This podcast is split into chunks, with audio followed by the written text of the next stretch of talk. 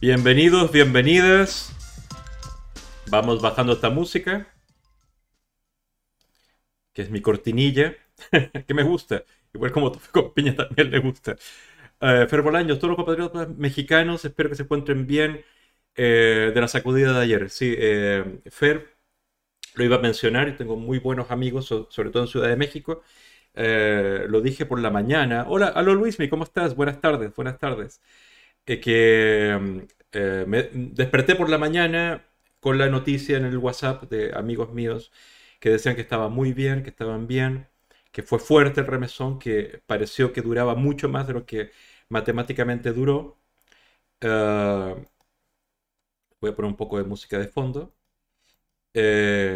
me parece que el epicentro estuvo estuvo en Guerrero, que yo confundí, porque soy así de, que me confundo. Guerrero está en la costa atlántica, eh, por donde está Acapulco, me parece. Yo confundí con Quintana Roo, que estaba en Yucatán, pero bueno, eso es un, un pelo de la cola. Eh, fue una sacudida fuerte, 7,4, eh, 7,6 grados. eso es muy fuerte, eso se debe haber sentido mucho más fuerte que lo que realmente fue. no creo que no hubo tantas consecuencias nefastas como la última vez, que hubo un terremoto muy fuerte. fue nocturno, me parece, o fue de madrugada. Fue nocturno. Eh, eso genera muchísimo más miedo e inseguridad porque no puede, en el fondo no puedes volver a conciliar el sueño bien, pero un saludo muy fuerte para la gente de México. Y, yo siempre, como, como este canal es para hablar de animales, siempre pienso en aquellos animales que viven con nosotros cuando suceden este tipo de, de, movimientos, movimientos telúricos muy fuertes porque, sobre todo los gatos, huyen, se esconden, no regresan. Y ya hay que tener mucho, mucho previsión para estas cosas. Sobre todo países como México, Fer, de Chile, de donde vengo yo, donde no solamente la pregunta es si vendrá un terremoto, es cuándo, porque va a haber, y va a haber fuertes. Cada, creo que hay un círculo, ¿no? De cada cinco, cada seis años, hay uno fuerte, fuerte, fuerte, Ah, pero siempre hay movimientos telúricos, ¿no? Eh, pequeños terremotos, eh, temblores y, algunos terremotos de, de, 5 grados, 4 grados, pero este de 7 fue fuerte. Entonces, eh, ojalá todos, todos y todas en México estén bien y estén recibiendo apoyo emocional y abrazos y cariño para todas las personas, porque en este momento cuando suceden esas cosas, suceden los temblores, uno se encuentra con su propia fragilidad, ¿no? Que en un instante puedes perderlo todo, en un instante todo cambia. Mm. Buenas tardes, buenas tardes. Eh, Dofco Peña dice, por cierto, aquí en España no hubo una vez un terremoto. Sí, sí, pero Dofco Peña, eh, los temblores que hay en el Mediterráneo y, los que ha sufrido España alguna vez, estoy bajando la música porque estaba muy alta, eh, no es nada, son temblorcillos. O sea, eh, una vez, por ejemplo, en Barcelona hubo un revesón de como 2 grados, una cosa así, o 3 grados. Y yo recuerdo que gente con la cual vivía se alarmó muchísimo. Yo no salí de la cama. Por temblores así uno no, no se pone ni los zapatos. Pero eh, si vives en lugares donde hay este tipo de, movimientos. Ángela, ¿cómo estás? Vaselinova. ¿Cómo estás? Bienvenida de nuevo. Que sé que ahora estás de regreso a España, de regreso a Salamanca. Porque lo que Natura non da, Salamanca non presta. Eh, bueno, eh, simplemente empecé mucho antes este streaming y, les, les comento porque a eso de las 8 tengo un cumpleaños, entonces voy a tener que cortarlo ahí. Y el cumpleaños va a ser aquí, entonces eh, van a ver a Ida que venga, a Yasmina, Silkred, a David, amigos que van a venir para acá y muy probablemente Aida va a llegar temprano, va a decir, Oli a todos los que están aquí, pero ya, ya a las 8 vamos a cortar y, vamos a dedicarnos a, lo del cumpleaños. Pero por eso empecé antes, para, no perder el, eh, digamos, la costumbre, aunque me conecté en la mañana porque quería probar esto de, de, leer las noticias frescas por la mañana, aunque como acabo de decir, el tema del, eh, del, terremoto me equivoqué, dije que Guerrero estaba en un lugar, pero estaba en otro. Eh, para, para, los que no entienden de terremotos, siempre el epicentro de un terremoto es un punto donde es mucho más fuerte. Ese punto es el que se mide, ¿no? 7,4 grados me parece que fue el, epicentro.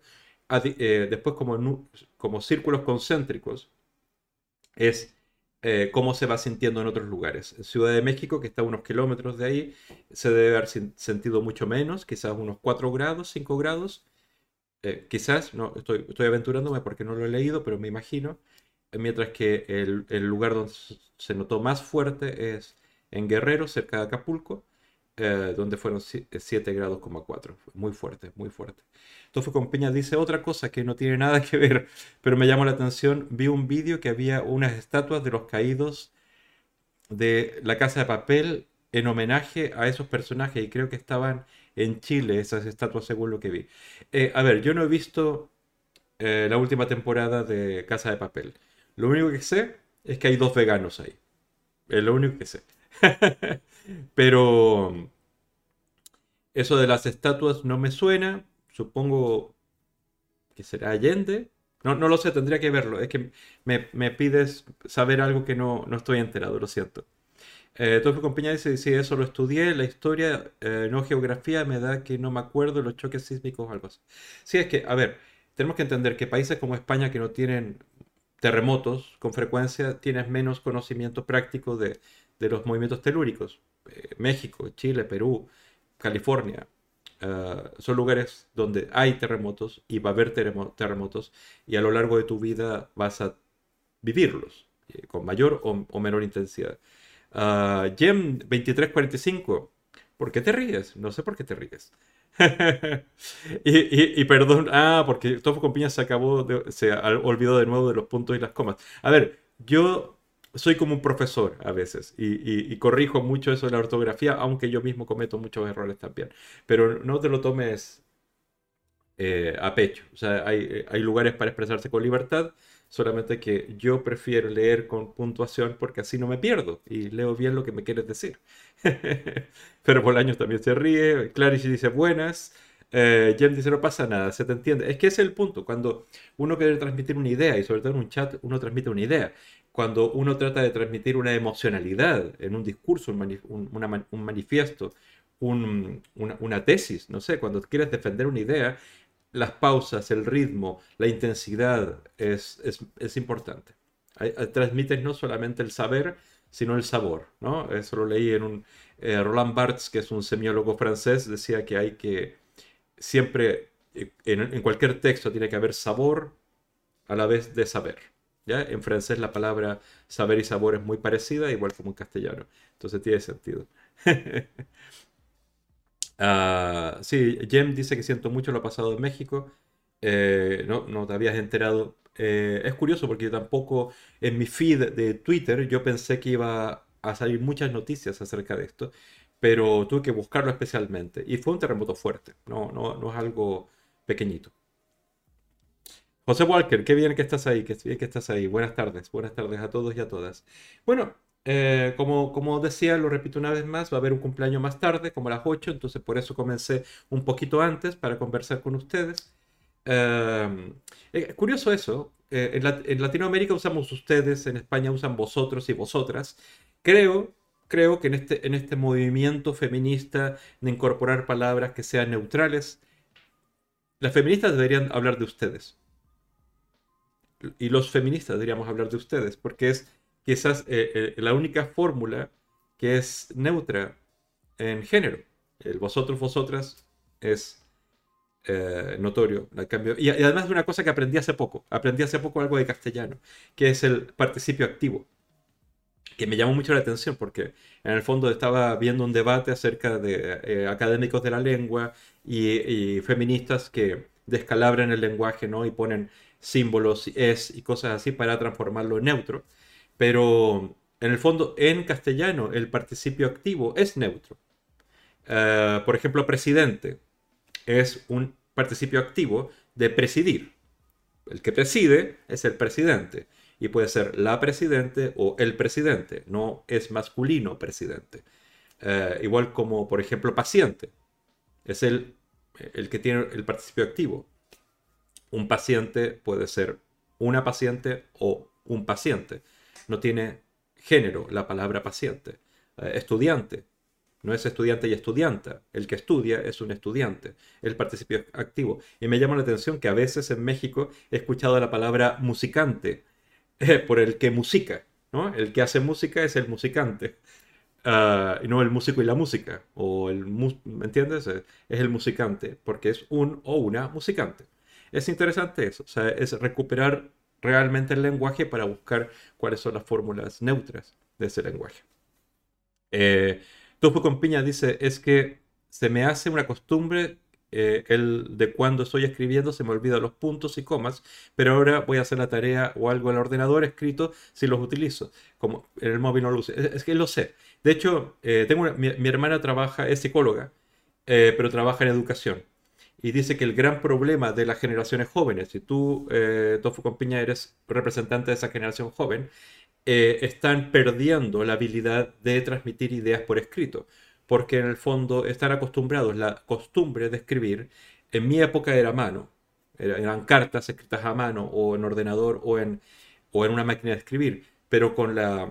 Eh, con el trabajo que hace con los móviles, en el fondo el emoticón, los signos que no son necesariamente castellanos, sino son gramatologías, eh, el no uso de comas, no uso de, de, tildes, etcétera, etcétera, se hace tan frecuente que hace que las personas no sepan expresar bien, expresarse bien por escrito o pensar bien en, orden las ideas, porque en el fondo están acostumbrados a otro, a otro sistema. Lo mismo que pasa con la gente que em, nace en familias hispanohablantes en Estados Unidos, pero hablan y aprenden a expresarse en inglés y luego pueden hablar castellano, pero no pueden escribirlo, porque no saben cómo escribir esos sonidos que emiten en castellano, porque el castellano se vocaliza el inglés se consonantiza, bla, bla, bla, bla, bla, y puedo hablar muchas cosas que no son de animales también. uh,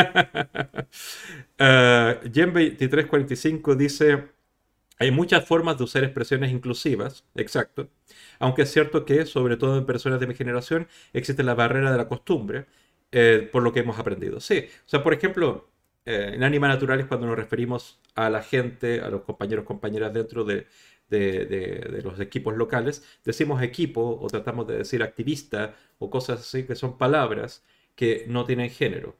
¿ya? Tratamos de utilizar las fórmulas que nos da el castellano para evitar la diferenciación de género en las palabras como, como ejercicio.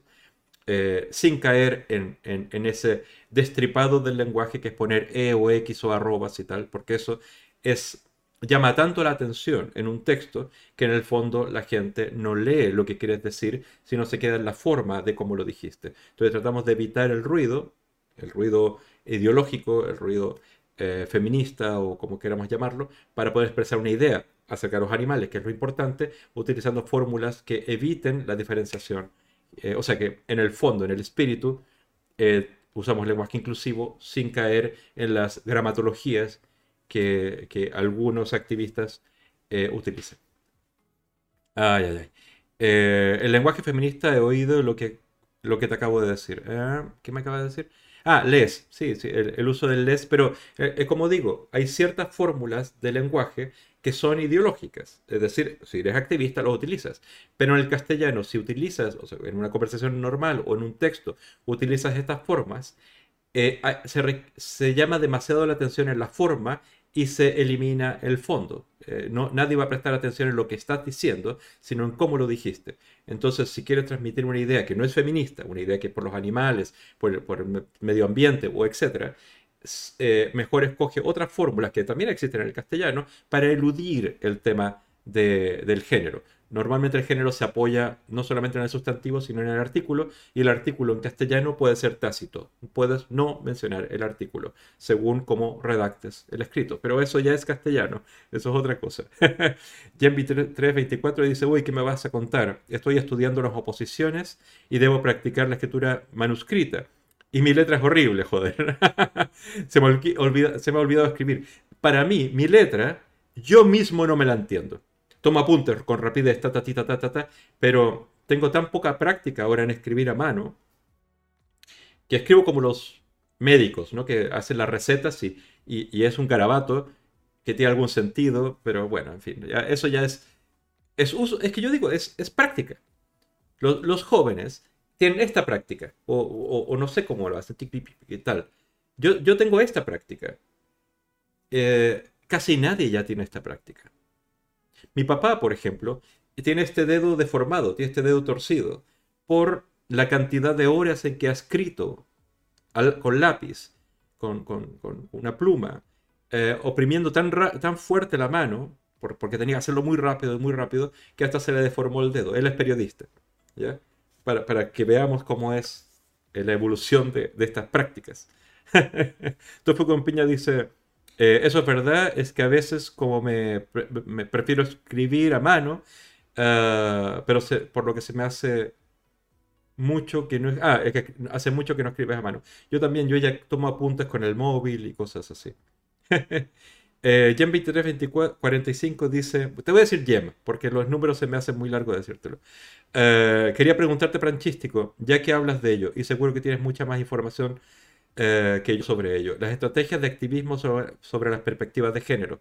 Es que mira, es, es amplio y no lo puedo resumir solamente yo, es una cosa de discusión.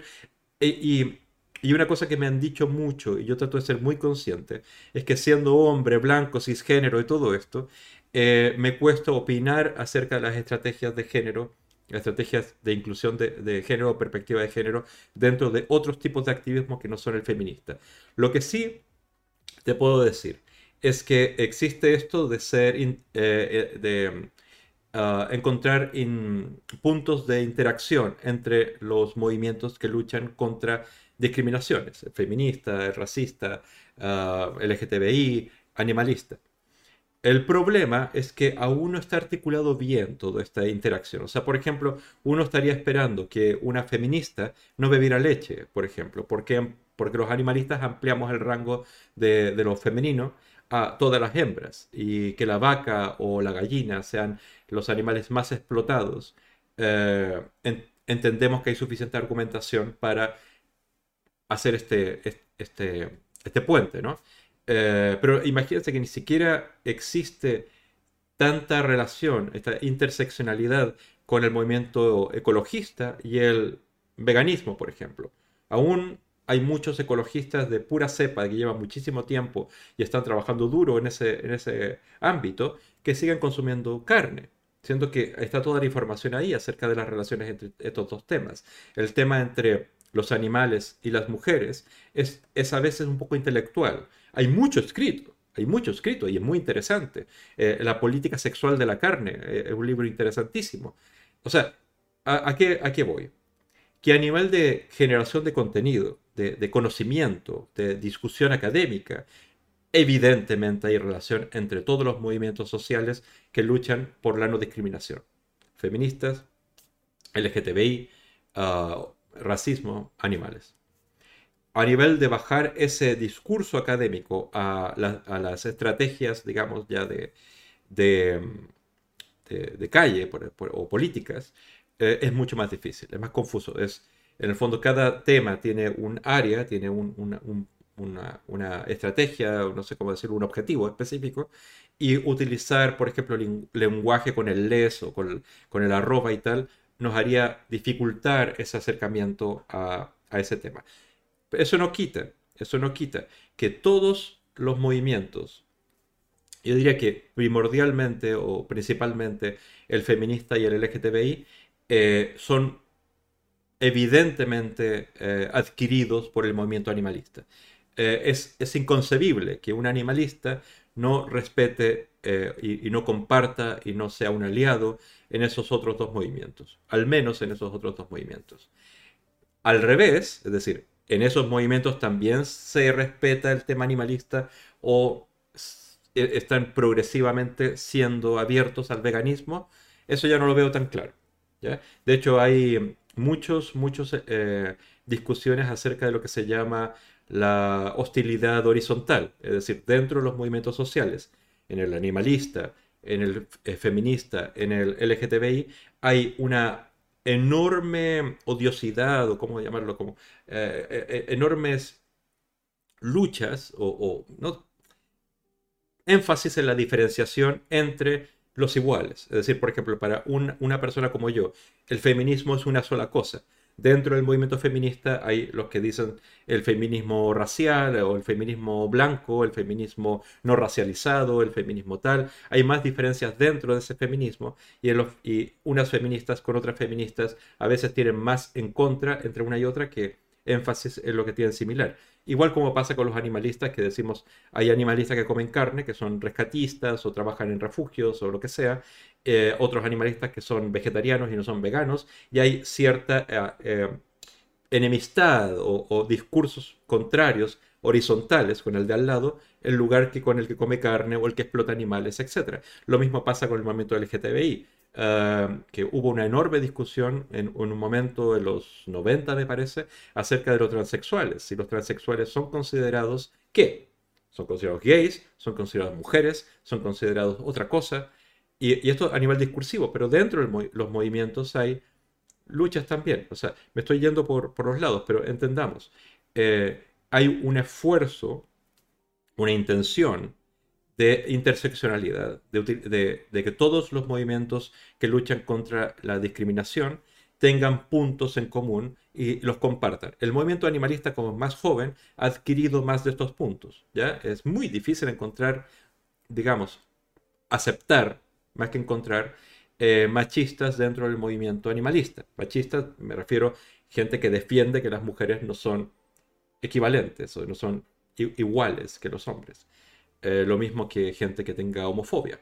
¿ya? Los hay, pero que el movimiento lo acepte es otra cosa y eso no lo acepta. Ah, no, hace, no sé si así dentro de los otros movimientos. Ah, no sé si eso es lo que me preguntabas, Jem, pero es, eh, es, eh, es, lo que puedo decir así en pocos minutos de, este tema. Y, y, Jem dice, sí, sí, soy Yema. Ah, lo de los números un poco, soy un poco, soy poco original y me lo puse eso como nick. Yo también soy boomer y, la verdad es que me puse panchístico porque así me, decía un amigo que se llama Tatán y yo le digo tatánico y él me dijo panchístico. Y, así lo, dejé. O si no, hubiera sido Francisco Vázquez 375, porque Francisco Vázquez hay 500. Uh, Compeña dice, es que si te pones a pensar, por ejemplo, cuando hablamos de feminismo, nunca se incluyen los animales, por lo que qué pasa con esas, eh, con esos animales que son violados, forzados, exactamente lo que estaba diciendo ahora eh, Tofo Compiña. Tienes mucha razón, pero no digamos que nunca, sino que eh, en el discurso general no se incluye, pero hay feministas veganas y hay mucho, mucho texto escrito acerca de esta interseccionalidad en que el feminismo debiera abarcar también no solamente a las hembras, ¿ya? sino a todos ellos, a todos esos seres que son discriminados solamente por un elemento que es especie, igual como las mujeres fueron discriminadas y son discriminadas simplemente porque son otro género, ¿no? que son mujeres. Eh, ambas frías, según si se escribe a mano o una máquina eh, que estimula zonas cerebro diferentes, muy bueno escribir a mano. Sí, es verdad, porque, eh, porque tiene que ver con una cosa, por lo que entiendo, quizás quizás me estoy adelantando. Eh, cuando uno escribe a mano se mezclan dos cosas, la idea, lo que razona, y el dibujo, la parte creativa. Entonces es una mezcla de ambos músculos, por así decirlo, ejercitación de, los músculos cerebrales, por así llamarlo. eh, Jem dice que es muy interesante el tema y da para mucho. Sí, es que en el fondo, entiéndeme que yo personalmente me siento incómodo al hablar de feminismo porque siendo hombre, blanco, cisgénero, heterosexual, etc., siempre la voy a cagar. Siempre voy a decir algo que no es estrictamente así. Eh, desde mi punto de vista, desde el lugar donde yo hablo, eh, creo que existe una, eh, digamos, todos los, todo lo que se puede adquirir del feminismo y de otros movimientos en el animalismo se adquiere. La mayoría de las de los integrantes del movimiento feminista son mujeres en todas partes del mundo. Entonces se, adquiere. No así al revés, ¿no? No, no creo que no, existe una reciprocidad, por así decirlo, eh, en el movimiento feminista, aunque las hay. O sea, por ejemplo, eh, no, puedo hablar en totalidad, pero cuando veo que hay eh, ollas populares o comidas o encuentros donde involucran comida en los movimientos feministas, prácticamente siempre es vegana la comida, porque hay una cierta conciencia en eso. Ah, al menos en algunas personas, ¿no? Pero, pero como te digo, me siento incómodo en hablar de este tema porque siento que, que por ese lugar de privilegio en que hablo, puedo estar diciendo algo que no sea eh, de gusto de la mayoría. Eso es. uh, y, Jem dice énfasis en la diferencia entre iguales. Pero es que es verdad, es lo que se llama la hostilidad horizontal. Uno siente más rabia con el de al lado, que no es exactamente tu imagen de pureza de tu movimiento, el vegetariano versus el vegano, por ejemplo, que aquel que come carne. O sea, mira las redes sociales. En las redes sociales hay más rabia acerca de los que comen huevos y queso, y, pero no comen carne, que aquellos que comen carne normalmente. o, otras cosas así, ¿no? Clarice dice, yo estoy metida en el movimiento feminista y es muy frustrante ver el especismo constante en cierto activismo. No todas, hay muchas feministas antiespecistas también. Pero vamos, que dentro de mi activismo vegano también me encuentro con un montón de machismo. Eh, es, complicado, sí, pero hay, hay muchos machistas, muchos hombres y muchos hombres machistas dentro de todos los movimientos sociales. Pero otra cosa es que el movimiento social, la ideología, eh, acepte eso. O sea, es, eh, por eso te digo, es, es en mi lugar que estoy hablando, me siento un poco incómodo hablando de esto, porque precisamente soy el retrato de todo lo que está mal. ¿Entiendes? Soy un hombre blanco, heterosexual, eh, que además yo fundé esta, esta organización que es Anima Naturalis y por eso soy el presidente de esa organización pero hasta hace unos años era Leonora la presidenta, una mujer. Pero siempre los lugares de poder, de representación, eh, donde un hombre blanco, heterosexual está, y además me, me, preguntas acerca del tema de feminismos y tal, evidentemente me siento un poco incómodo al decirlo. ¿ya? Es una de, las, una de las razones por las cuales la, la persona que da la cara y habla mucho más, eh, el nombre representa más a la organización, es, es AIDA. ¿ya? Eh, AIDA es la directora en España, yo soy el presidente de la fundación y soy presidente de Anima Naturalis Internacional, pero eh, siempre que hay una posibilidad de que sean representantes de Anima Naturalis mujeres, ese es el espacio que se les da. Pero no por un feminismo, no solamente por un feminismo, sino es, es por representación, evidentemente. pero es creo que lo que pueden decir en este momento es mejor entendible, eh, eh, resuena mucho mejor para la mayoría que si lo dijera yo. O sea, piensa, yo soy un inmigrante que habla acerca de la tauromaquia en España. Además, soy blanco, eh, hombre heterosexual, etc. Y estoy hablando acerca, en este momento, porque me lo preguntas, el tema de feminismos. Entonces, es, estoy en una situación un poco incómoda para decir ciertas cosas. Eh, aunque mi discurso esté afinado ese, en, ese, ese área, ¿no? No sé si me estoy explicando bien. No sé si me estoy explicando bien. Eh, Jem dice, yo creo que la reflexión feminista puede ser una reivindicación de todos y todas, pero entiendo lo que quieres decir. Sí, eh, es que te digo, yo siento que hay una diferencia entre aquellos que crean la ideología, por así decirlo, los pensadores, los filósofos, los, aquellos que generan las argumentaciones, luego los activistas, que ponen eh, eh, y, luchan por que esas ideas se impregnen en la sociedad, y luego el resto de la sociedad. La mayoría de las mujeres la mayoría de los hombres eh, pueden no estar muy alineados con lo que hacen las activistas feministas o los activistas por otros, por otros movimientos. ¿ya? Eh, y a veces lo que hacemos es interpretar las ideas de aquellos que las imaginaron, ¿no? Entonces es complejo todo. Eh, en el mundo de las ideas, evidentemente interseccionalidad y hay mucha, mucha, mucha eh, coherencia en las ideas que se defienden en todos los movimientos antidiscriminación y el animalismo, siempre. Luego, bajado la realidad, es más complejo. Todo depende del dónde, todo depende del quién incluso. Eh, Jem dice, claro, eh, ese es el tema. Aunque seas un hombre blanco, etéreo, etcétera, puedes apoyar el feminismo, aunque sea, de, eh, digamos, una parte directa perjudicada del machismo. Es que, es que mira, me, me complica, porque, eh, ah, yo personalmente creo, a ver, es que es difícil definirlo, porque yo tengo 50 años digo cosas sin darme cuenta o hago cosas sin darme cuenta que son muy machistas, sobre todo con los ojos de, Eloy, ¿no? Yo puedo imaginarme a mí mismo como un aliado del feminismo, pero sin duda, pongo mi mano en el fuego, sin duda, hay muchísimas feministas que a mí me consideran el, demonio, básicamente la, personificación del problema. Entonces por eso me siento incómodo al hablar de este tema, porque depende con quién recibe lo que estoy diciendo eh, o, lo, que sea. ¿Entiendes? Ya, yo personalmente prefiero que cuando se habla de feminismo, cuando hay un debate de feminismo, yo me quedo calladito. Calladito y acepto lo que se me diga. Porque es muy complejo ser, tratar de ser, entre comillas, como te digo, aliado. ¡Ay!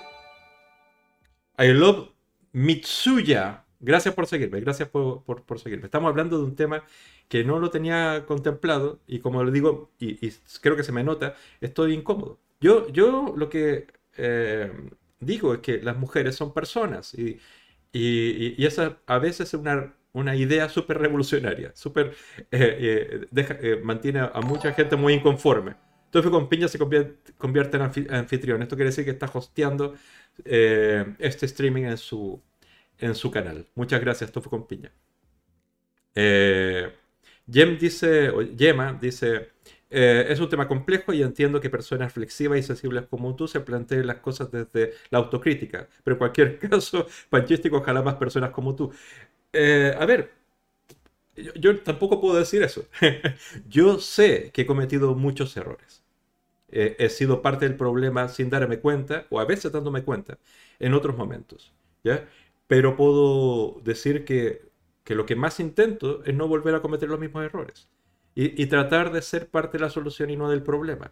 Aunque en el tema feminista eh, trato de simplemente escuchar y actuar, porque no puedo ser parte del discurso, no puedo ser parte de, de la construcción de soluciones o no puedo ser parte de, ¿me entiendes?, del movimiento activo, porque no me corresponde porque necesita ser protagonizado por mujeres. Necesita ser protagonizado por mujeres. Eh, pero yo soy uno de esos que escucha el movimiento y trata de movilizar o actuar eh, de acorde en, las áreas que, me corresponden. Eso es lo que digo. Ah, sí, Jem, es que eh, todos tenemos micromachismos porque ha sido como la manera. Así se vive, así era. Incluso hasta el día de hoy cometo errores. O sea, la última vez cometí un error. Ay, Dios mío, que ah, yo no sé si fue un error. Aún hasta el día de hoy no sé si fue un error, pero en el fondo estábamos en, un debate, una conversación acerca de, cómo asumir un tema, ¿no? asumir un, conflicto que había. Y yo dije que había que quedar, como caballeros en el conflicto, ¿no? en el fondo decir, había que buscar una solución elegante, una, una solución en que quedáramos todos bien pero yo usé el término quedar como caballeros. Y por supuesto, ahí se acabó el tema, porque empezamos a hablar de... Toda la discusión fue acerca de mi uso machista del término caballero, siendo que la mayoría de los que estamos presentes eran mujeres. Ah, nadie dice quedemos como damas, ¿no? Pero eh, quedar elegantes. Hay otras fórmulas de articular la misma idea, pero yo escogí, por costumbre, esa otra fórmula, pero ahí se acabó la discusión y la verdad es que no, no salimos de ese agujero. En el fondo, no logramos conseguir ninguna conclusión en el debate que estamos teniendo, porque después nos quedamos concentrados en la fórmula, en la forma en que yo articulé esa idea. Y, eso, te digo, yo no, no creo haber cometido un error, sino de la forma, pero en el sentido, yo quería decir simplemente elegante. Si se me corrige, igual como yo corregí a, Tofu con piña para que pusiera comas, me dicen, no, no, no digas eso, di elegante o di eh, otra fórmula, fantástico. Empiezo a incorporarla y empiezo a acostumbrarme, a entrenarme a no usar aquellas fórmulas que, como tener mejor pájaro en mano que 100 volando, ¿me entiendes? Esas fórmulas, esos refranes que uno refiere, que no son aptos dentro de un discurso o feminista o antiespecista. Uno se acostumbra, uno se entrena, pero en fin, ya, ya saben, ya entienden por dónde voy, ya entienden por dónde voy. Eh, eh, Angela dice que está muy de acuerdo con, lo, que digo o dicen. Uh, Jem dice, por eso a, la gente de mi generación le doy el mérito de no quedarse en lo que siempre ha sido así, sino que porque cambiar es jodidamente difícil. Sí, es que cambiar, ah, eh, cambiar no es que te digan, oye, esto es incorrecto, cambia. Y así cambias. No, es, es muy difícil cuando alguien tiene ya metido en su en su costumbre, en su, eh, en el, cuando pones el motor en, automático, ¿no? En el piloto automático en la vida, eh, cometes los mismos errores muchas veces, pero si con cariño, con cariño, con paciencia, se repite constantemente, se, corrige constantemente algunas cosas, ah, al final cambias. ¿Ya? Pero con cariño, yo creo que es lo mismo que cuando hablamos de veganismo, cuando uno trata de corregir una costumbre de otro. Si lo dices hijo de puta, eres un carnaca de mierda y tal, es muy probable que esa persona no cambie. Pero si le das alternativas, prueba esto, es delicioso, esto es eura, esto es no sé qué, esto no sé cuánto, es probable que así vayas haciendo cambiar esa costumbre. Pero creo, eh, yo digo cariño y digo amor, pero con contacto, con, con, con, con, aceptando al otro como legítimo otro. Siempre digo eso. Uh, Spanish Omelette, mira, bien, eh, te había visto ahí, pero, pero ah, eh, hay alguien nuevo. I love Mitsuya, que acaba de seguirnos. Me presento, me llamo Sofía, pero me puedes decir Sofi. Soy de Chile, yo también soy chileno, tú eres de la Serena del Norte, bonito, y tengo 15 años. O sea, estábamos hablando precisamente de esa generación que yo no, yo ya, ni me acuerdo cuando tenía 15 años. Me gustan mucho los gatos, el anime, perdón presentarme, pero en temas, eh, en estos temas serios. Todo tema es serio. El anime también es muy serio. Eh, a ver, eh, ah, y ojalá vengas el lunes, eh, I, Love Mitsuya, porque vamos a hablar de vivir con animales. Vamos a tener una invitada que es adiestradora canina, eh, trabaja con animales, no es veterinaria, es, auxiliar de veterinaria, o sea, no puede responder preguntas acerca de enfermedades, pero sí de cómo entender el idioma de los gatos y de los perros con los cuales vivimos. Y eso es muy interesante. Em, a ver. Estoy leyendo el chat, estoy leyendo el chat. ¿A qué hora voy a emitir el lunes? A las 7. A las 7. A las 7 empezamos a hablar de cositas. A las 7 y media empezará la charla con, con esta chica.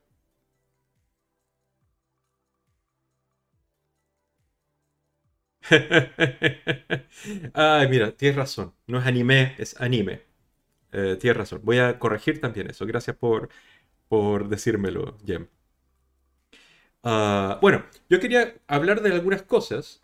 Eh, ya hablamos del terremoto de México, que yo me equivoqué de dónde está Guerrero, pero ahora lo corregí porque prefiero corregirlo. Y también voy a contarles otra cosa, que también lo comenté en la mañana porque estaba leyendo las noticias, pero al leer mejor la noticia me di cuenta de otras cosas y quería comentarles acerca... I love Mitsuya, después me cuentas quién es Mitsuya, porque debe ser una gata, ¿no? O un gato. Pero no, no estoy seguro. Sí, sí, anime es de animar y anime ah, o será pronunciado. Mira, y es curioso porque mi cuñado, el marido de mi hermana, es japonés. Y he intentado, y como mi sobrina, eh, que se llama Harumi, ah, nació en esta mix de culturas, y bueno, por supuesto mi cuñado es japonés, pero no habla japonés, es chileno. Uh, estoy intentando leer mucho más acerca de cultura japonesa, ah, los libros básicos, los, los cómics básicos. Eh, Lone Wolf and, Cuff es mi favorito, es maravilloso. Eh, y anime también, pero sobre todo la cultura, para poder alimentar a mi, a mi sobrina también de ese conocimiento, que lo cual viene, ¿no? Son, son tus, sus antepasados. Eh, Abrimos melón, dice. es que eh, quería, quería hablarles acerca. Mira, pero primero voy a compartirles este, este tweet que puse que me gustó mucho porque no, sé si son fan de, Matrix, pero eh, en el fondo Matrix eh, Resurrections salió, me parece que ayer hoy, hoy salió, ayer, eh, el, el trailer y, vi esta imagen y dije, mira, sí, a veces me siento ah, con mi edad defendiendo temas como la causa de los animales, y lo puse ahí. Pero bueno, el tema que quería, eh, el tema que quería tocarles era este, de que la Unión Europea levantó la prohibición de alimentar con restos de carne, restos, de cadáveres de animales, a los otros animales. ¿Ya? Uh, en el fondo esta, noticia la vi y, dije que era 20 años después de la prohibición, que en el fondo cuando fue la crisis de las vacas locas, se prohibió darle eh, cadáveres convertidos en harina como parte de los piensos que, los, que alimentan el ganado, ah, precisamente porque se descubrió que eh, un animal enfermo que es consumido por otro animal, ese animal se enferma y después esa enfermedad se traspasaba a los seres humanos. Pero 20 años después de esta prohibición, se volvió a permitir en la, Comunidad Europea, en la Unión Europea, eh, alimentar con cadáveres de carne, o sea, carne, ¿entiendes? Proteína cárnica, a animales que son herbívoros, ¿ya?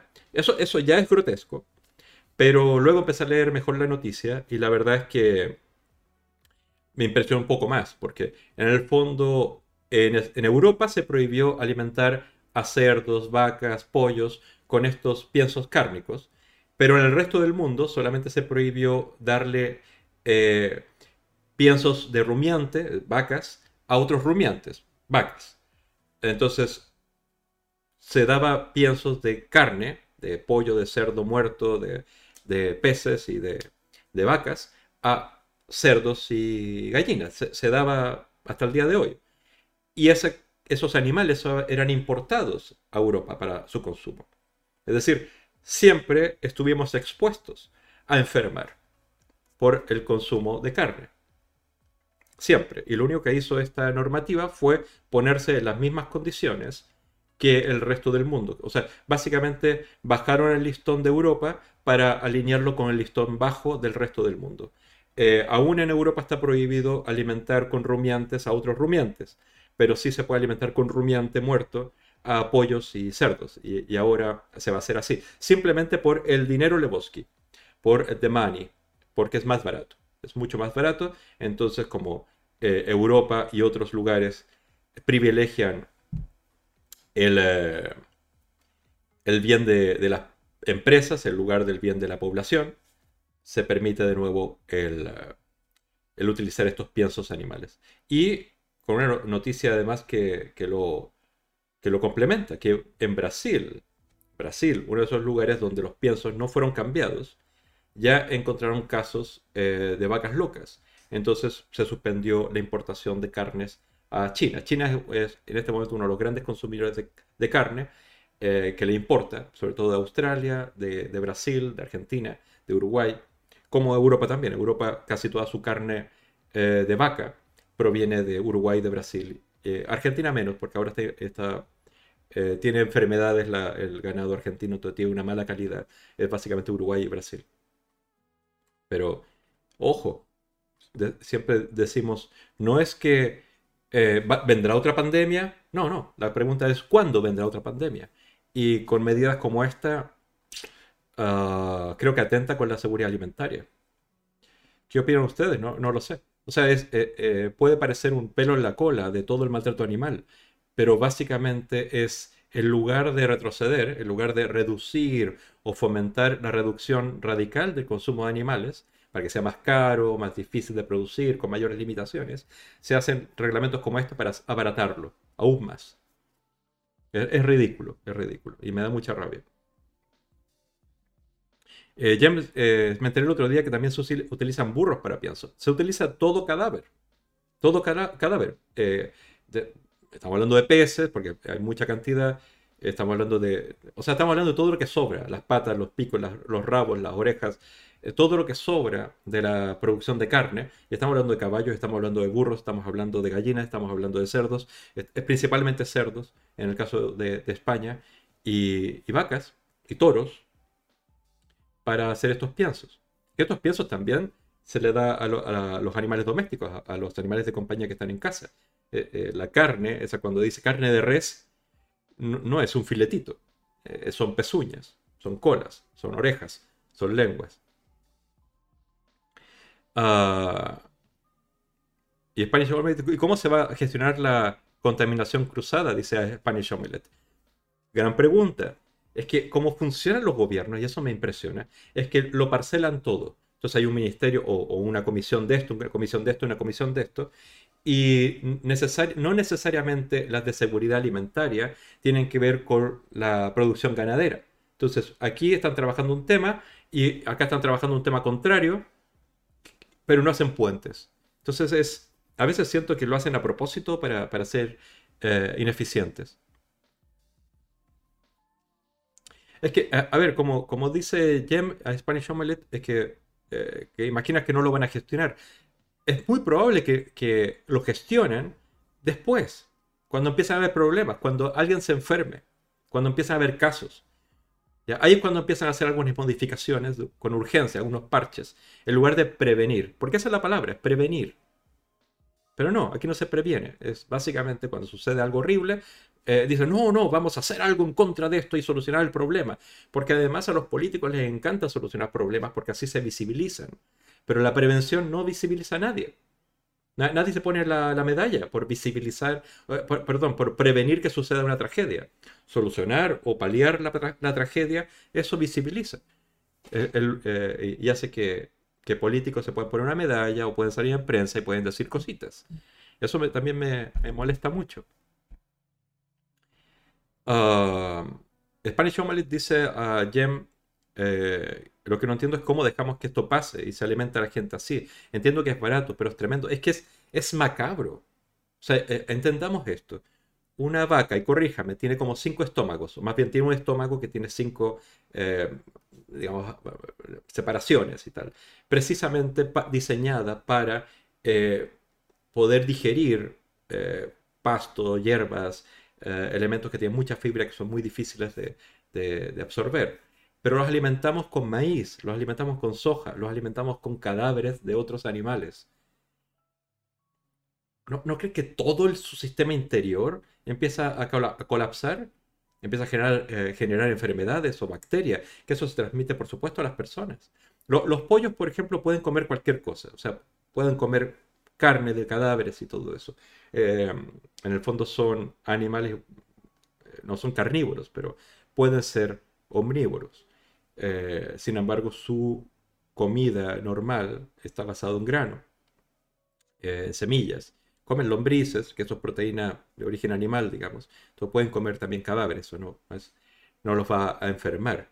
Pero no me suena natural el canibalismo, ¿entiendes? Que gallinas coman gallinas, o gallinas coman peces, eh, o gallinas coman cerdos. No, no es lo natural, ¿no? gallinas coman lombrices. Ok, eso me suena más natural.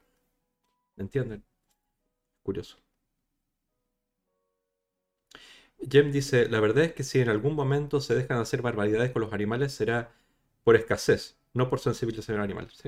O sea, o porque falta agua, o porque falta tierra, o porque el calentamiento global pero, pero no va a ser por el bienestar de los animales, por supuesto que no, eso está uh, por debajo de la, de la, escala de la importancia de las cosas. O sea, es que aún lo repito y me molesta muchísimo, que cuando aquí se hizo, dio con bombo y platillo, em, se presentó la ley de, para prevenir o para combatir el calentamiento global aquí en España, no hay ninguna mención al consumo de carne, ninguna mención acerca de la producción de carne, siendo que este país, España, es uno de los mayores productores del mundo de cerdos, por ejemplo y, hay problemas ecológicos tremendos.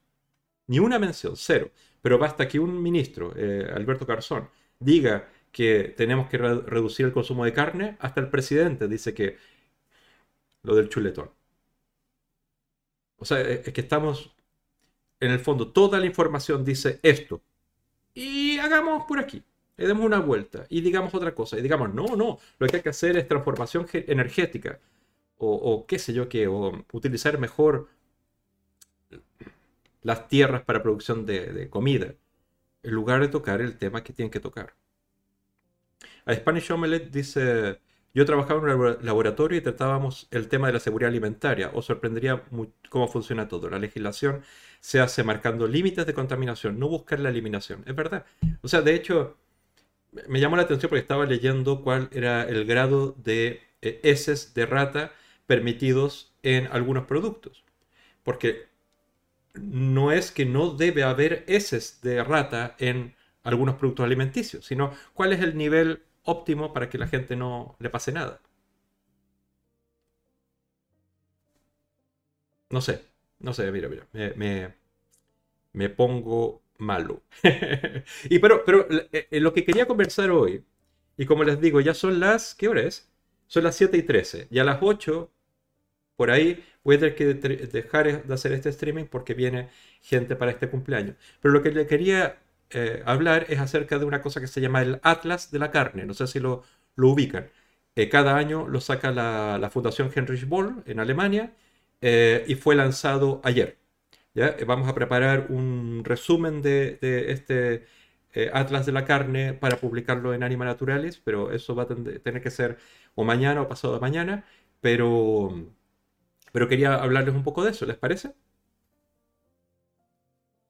Sí, Spanish Omelette dice, se busca lo que, lo que hace que no enfermemos. Sí, claro, o sea, en el fondo no es que no enfermemos al corto plazo, pero microplásticos, joder, no importa, ¿no?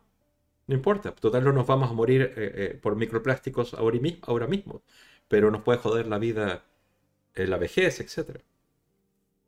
No sé, me, pongo, me pongo de los nervios.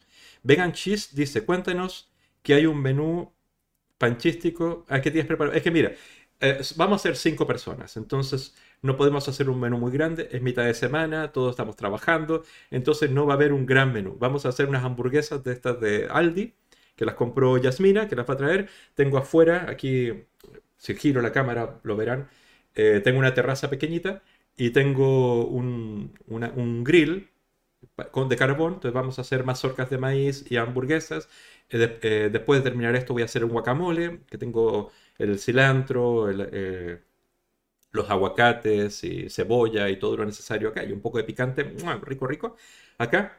Y tomates rosa que compré porque no los he probado nunca, aunque quizás no sirvan para las hamburguesas, pero lo, compré. Papas fritas veganas, de las, de las que nos gustan. Cerveza, vino, aunque no debería tomar yo porque tengo problemas de hígado graso. Pero, y voy a intentar, pero eso, eso lo olvidé. Tengo que ir a, comprar limones porque quiero hacer pisco sour. Ah, tengo limas, tengo pisco, tengo azúcar, entonces con eso ya, ya puedo hacer con la coctelera algo. Y esto, si me lo está escuchando Aida, es para ella, básicamente. Eh, tengo hielo y tal. Pero voy a, voy ir a comprar. Voy a comprar limones si es que, si es que se puede. Perdona que te liamos, dice. No, no, no, no. Sí. Es que el tiempo pasa volando. Empecé a las seis y media y, yo pensé que íbamos a. O sea, de hecho pensé. Eh, incluso iba a recomendarles un documental que, tengo el trailer ahí como para mostrárselos. Spanish panchístico que tengo hambre. Em, mira, eh, la comida es, como una ceremonia, ¿ya? Ah, cuando estás con amigos y todo eso. Eh, entonces, en este caso, vamos a hacer unas muy buenas hamburguesas, pero sobre todo lo que vamos a comer va a ser conversar, ¿no? Va a ser amistad. Y eso es lo que tengo muchas ganas porque yo soy una persona que vive sola. Em, desde la pandemia hemos tenido Defa Majority Pajamas 2. Gracias por seguirme. ¿Qué, nombre? Defa, Defamatory. Ah, Defamatory Pijamas. Muy buen nombre. Eh, esto ya me está sonando que puede haber ser un, golpe de, bots, puede ser, porque todos eh, al unísono. Pero bueno, no voy a, no voy a, no voy a llamar el mal tiempo. Sí, puede ser, ¿no? Puede ser que hay alguien que me está mandando bots de, de seguimiento. Si hay, si hay otro más, va, va a ser que sí, ¿no? Ahí está, sí. Voy a tener que borrar a toda esta gente después. Voy a, voy a eh, silenciar los, las alertas para que no los interrumpa. ¿Les parece? Voy a silenciar las alertas. Mm, yo creo, creía haberlas silenciado, pero así suenan. Sí. Sí, es que, es que suele pasar, suele pasar, suele pasar. Pero bueno, lo... Mm. Espera, voy a, voy a quitarlo, voy a quitar los... Creo que así, ya no llegará ninguno.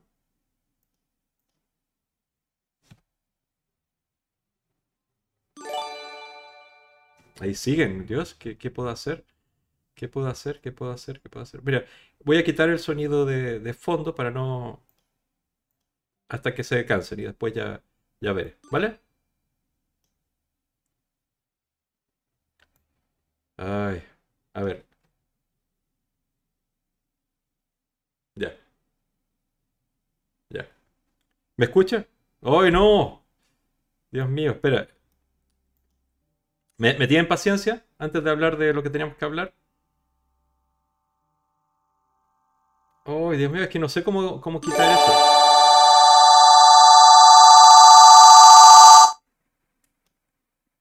Vale, ¿me escuchan? ¿Me escuchan? Y, y le le voy a quitar... Ay, Dios mío, qué molesto. Ah, ¿Ustedes lo escuchan o solamente yo escucho los ruidos? Porque traté de quitar el, el sonido ambiente precisamente. Vale, vale. Ay, ay, ay, qué, qué molesto, qué molesto, qué molesto, qué molesto, qué molesto.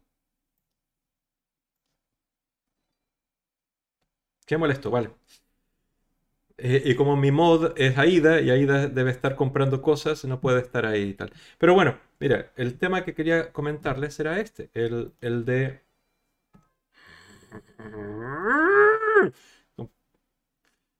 ¿Cómo así? ¿Por qué suena y molesta?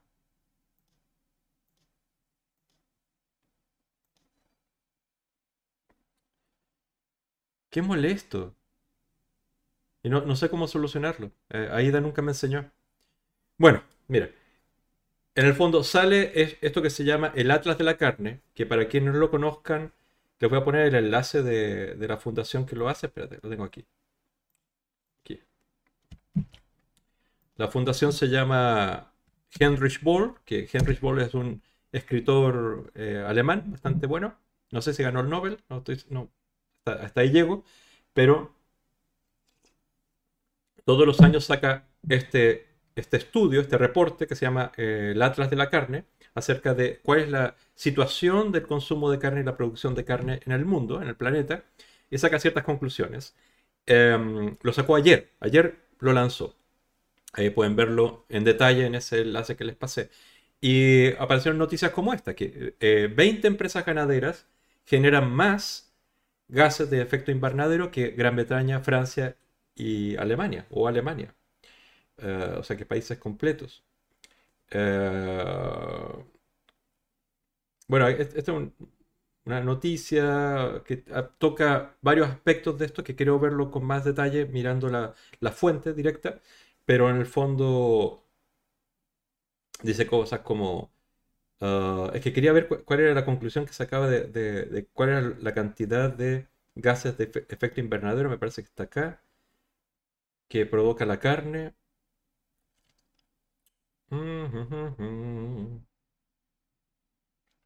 Bueno, la conclusión es que es, es evidente, ya, ya no, ya no se puede hacer ninguna otra interpretación que el consumo de carne tiene eh, consecuencias graves en el planeta. Ah, aquí está el mapa de los países con mayor consumo per cápita de carne de- del mundo. Eh, a, qué se destinan los productos agrícolas. Porque podemos ver que en el caso del maíz, la mayor cantidad de maíz que se produce en el planeta va para consumo animal. ah, así como aquí vemos también las semillas eh, como soja, por ejemplo. El 57% utilizado para, para alimentar al ganado. eh, pesticidas químicos. eh, ahí también por ahí está el tema de los antibióticos. ah, y tal. Y también se habla acerca de, que estoy tratando de buscar la cifra, pero ya, la encontraré, ya la encontraré. Que era algo así como cerca de el treinta y tanto por ciento de, de todos los gases que tienen relación con el efecto invernadero provienen de, de, de- la industria de la carne. Eh, eh, eh, según qué estudio, dice que es el 20, que es el 25, que es el 27, que es el 37, que es el 57, que es el 46, pero no importa cuál de esas cifras sea más alta de la otra, es una enorme cifra. O sea, incluso un 15% ya es muchísimo. Y, y no baja del 20 y tanto. Felina Vegana, qué bueno que estás aquí. Yana, también estás, qué bien, qué bien. Te, conectas tarde, pero te conectas, qué bien. Eh, Clarice, además del maíz que se produce para el ganado, es distinto al que consumimos los humanos, es más pequeño y de peor calidad. Sí, Clarice, incluso hay una anécdota, bueno, no es anécdota, pero ah, aprovecho y, la, la, conversamos. Es que el, ah, en Estados Unidos se paga el 100%, se subvenciona el 100% de un tipo de maíz. Y por esa razón, eh, eh, enfocado para lo que era el ganado, eh, esa era la, intención. Y por esa razón, casi todo el azúcar que se consume en productos, por ejemplo, como golosinas, bebidas azucaradas, ah, proviene de maíz, es glucosa de maíz. Es, este jarabe de maíz que está en todas partes. En todos los productos alimenticios dulces es jarabe de maíz porque sale gratis para los productores, básicamente. Y también entonces, como era subvencionado eh, eh, al 100% en Estados Unidos, se empezó a usar como, como la base de alimentación de todo el ganado. Y por supuesto es un maíz que crece rápido, que genera suficiente alimento para el ganado, pero no tiene una calidad eh, para alimentar a seres humanos, o como dices, de una peor calidad que el maíz histórico, digamos por supuesto, es transgénico, por supuesto, todo. O sea, es un maíz que tiene alta cantidad, según lo que entiendo, de azúcares, eh, poca fibra, pero en el fondo engorda con rapidez, eh, pero no tiene otras características nutricionales. Sí, por supuesto, Elena, es que es transgénico porque tiene que crecer rápido, eh, digamos, con ciertas condiciones similares siempre y cada cosa, cada cosa que puede tener un copyright en el mundo capitalista de hoy va a tenerlo. Y el maíz lo tiene. De hecho, una de las grandes luchas, y, no sé si está Fer todavía, pero que hay con México, es que eh, básicamente conocemos el maíz por obra y gracia de los mexicanos. Los mexicanos crearon el maíz, básicamente.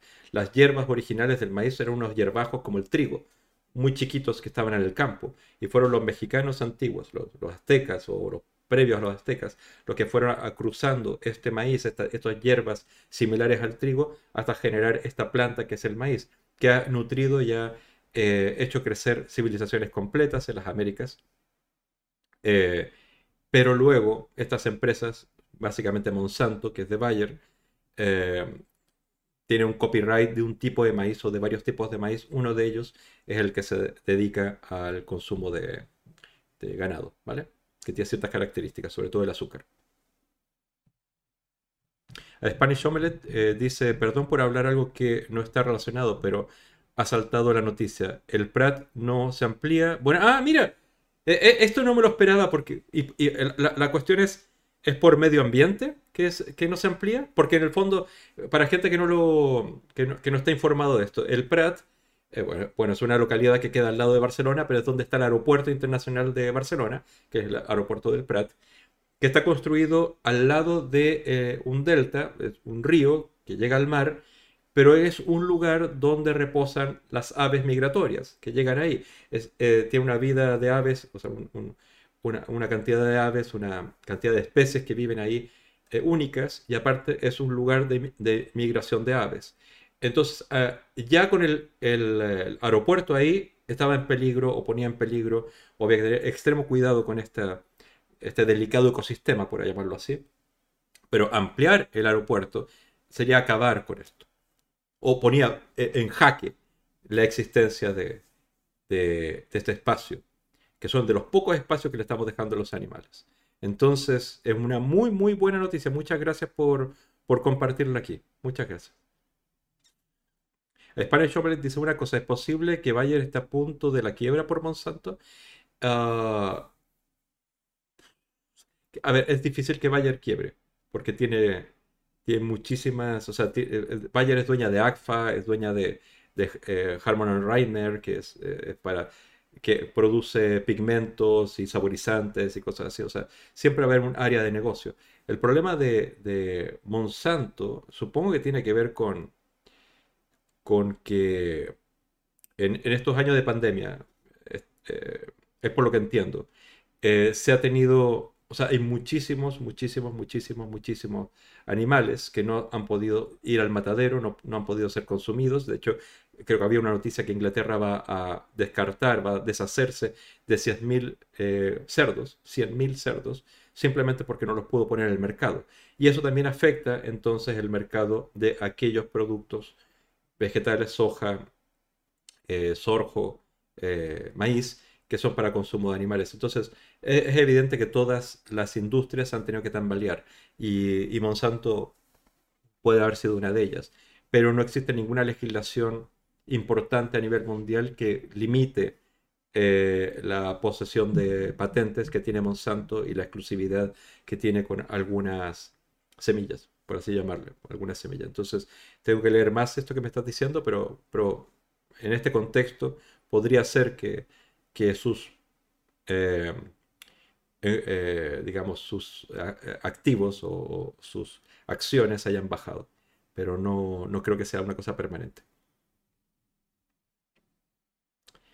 Uh, Spanish dice la noticia me ha llegado por climática. Supongo que por la falta de confianza. Mira, lo, voy, a, lo voy, a, voy a leer más porque eh, justo Yasmina, que es la que está de cumpleaños que viene para acá, ella vive en el Prat y, para ella es un tema mucho más sensible porque ella desde niña pasea por esas zonas y ve a los animales y tal.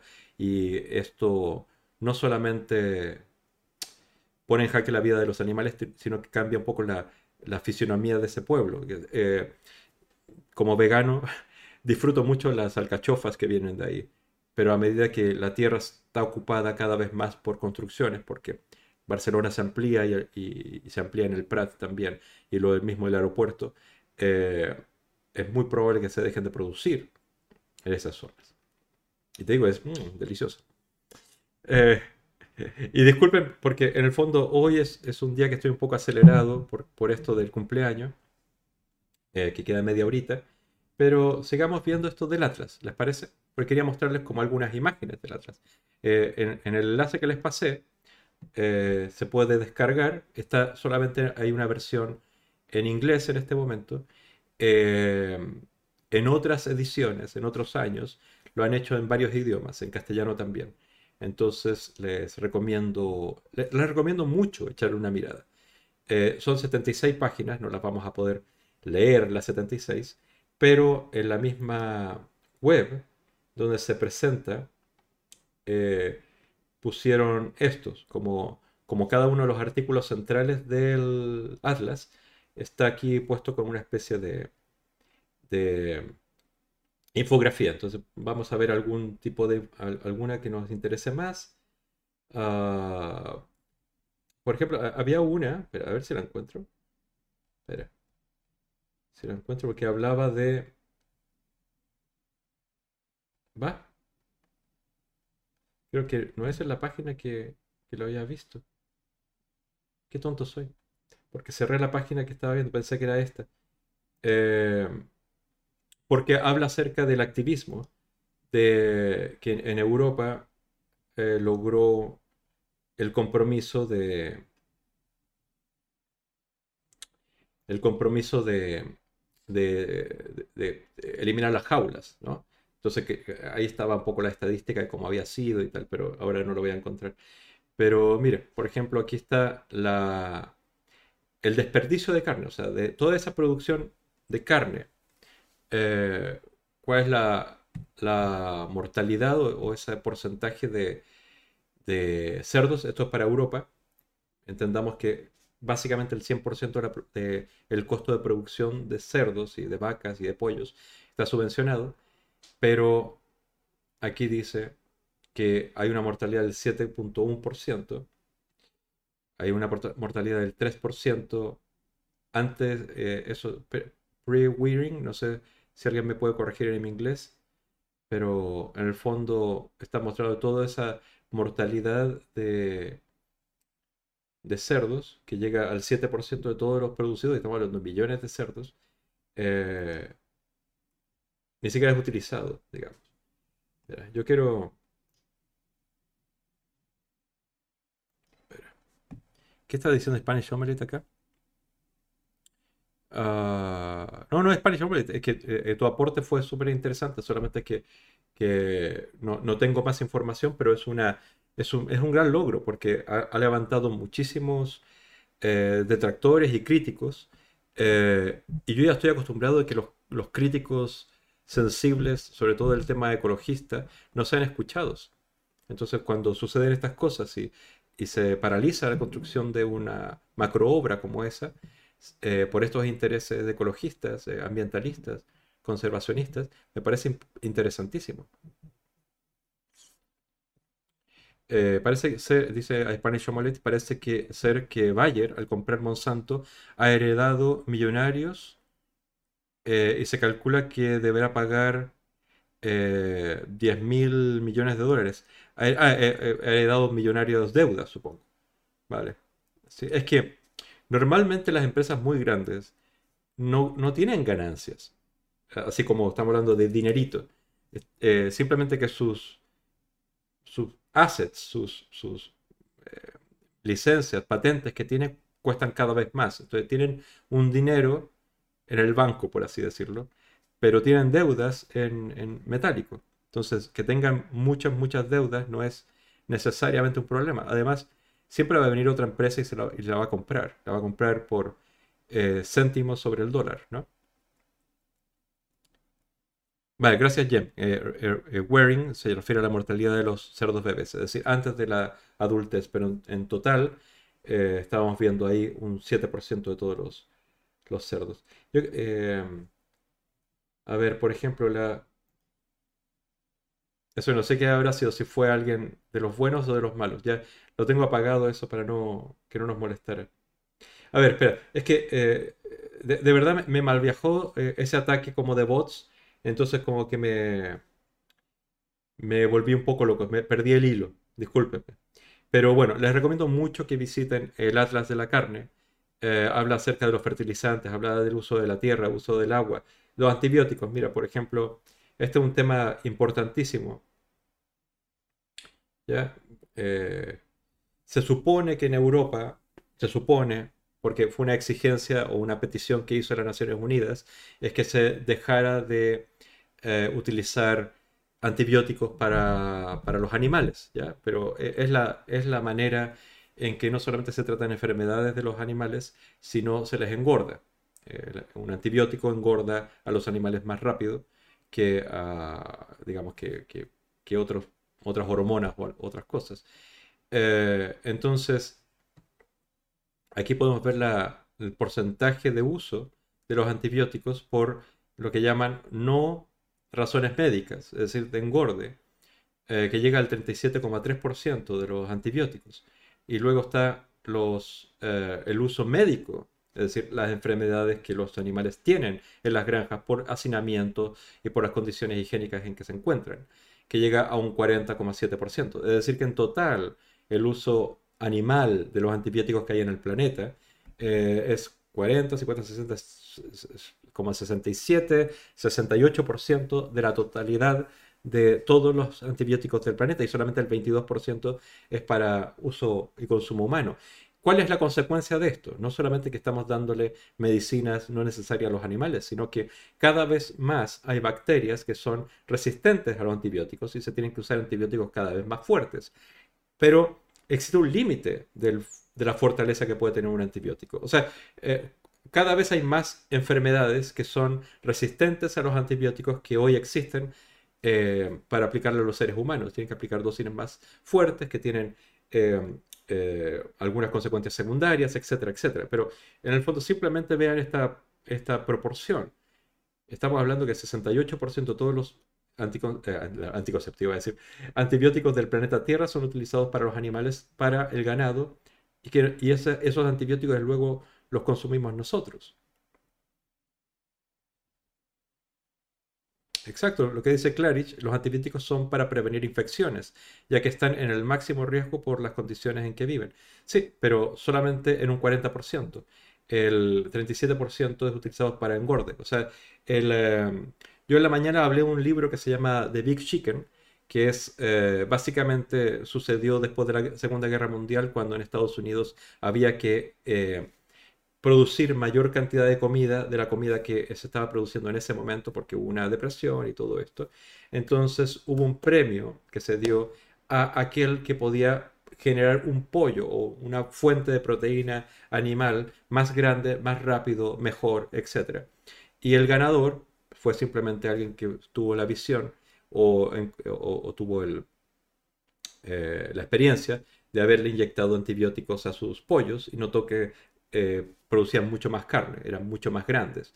Entonces empezó a utilizar el antibiótico como un método estandarizado de engorde de aves. Y eh, como vemos aquí, se utiliza especialmente en, ¿cómo se llama? Vacuno, pollos, o sea, cerdos, pollos y pavos, especialmente en cantidad en volumen en las vacas, porque las vacas son más grandes pero es para engordar, no es solamente para tratar las enfermedades que son, ¿para qué decir? Eh, lo de las pandemias. No sé, eh, eh, Claris, se usan para engordar. Es, si lo buscas, simplemente antibióticos, pollos, engorde, y vas a notar cuántos estudios hay al respecto. Eh, este es el mapa de dónde la próxima pandemia podría comenzar. Interesante. Interesante. Porque puede ser en China, como, como las últimas del SARS y el COVID, la India, en algunos puntos de África que siempre han tenido eh, pandemias de este tipo, pero no han salido del continente. Eh, esa zona de Brasil donde está Florianópolis por ahí. Y también fíjense en el caso de Alemania, no sé qué otros países están ahí, eh, un poco Alemania, norte de Italia, Inglaterra, es donde podría, donde hay un alto riesgo de, que se produzca la próxima pandemia. Eh, en el caso de, China y la India no podría decirlo muy claramente porque, porque no, no tengo muy, muy claro, excepto que venden muchos animales vivos, las condiciones higiénicas son horribles, se venden animales silvestres para consumo humano, pero en el caso europeo sabemos exactamente cómo son las condiciones de, de producción de carne y, es evidente que tiene relación con eso. Inglaterra, Alemania y España, que si bien se ve aquí con un puntito, también es un lugar de alto riesgo. Eh, en Europa, los países mayores productores de carne son Inglaterra, sobre todo de leche, eh, Alemania, que es el primero de producción de cerdos, España el segundo, me parece, siempre se pelean en el primer lugar, y, pero esa es la realidad, esa es la realidad. Entonces, lo, que siempre decimos, no es si es que viene otra pandemia, sino cuándo.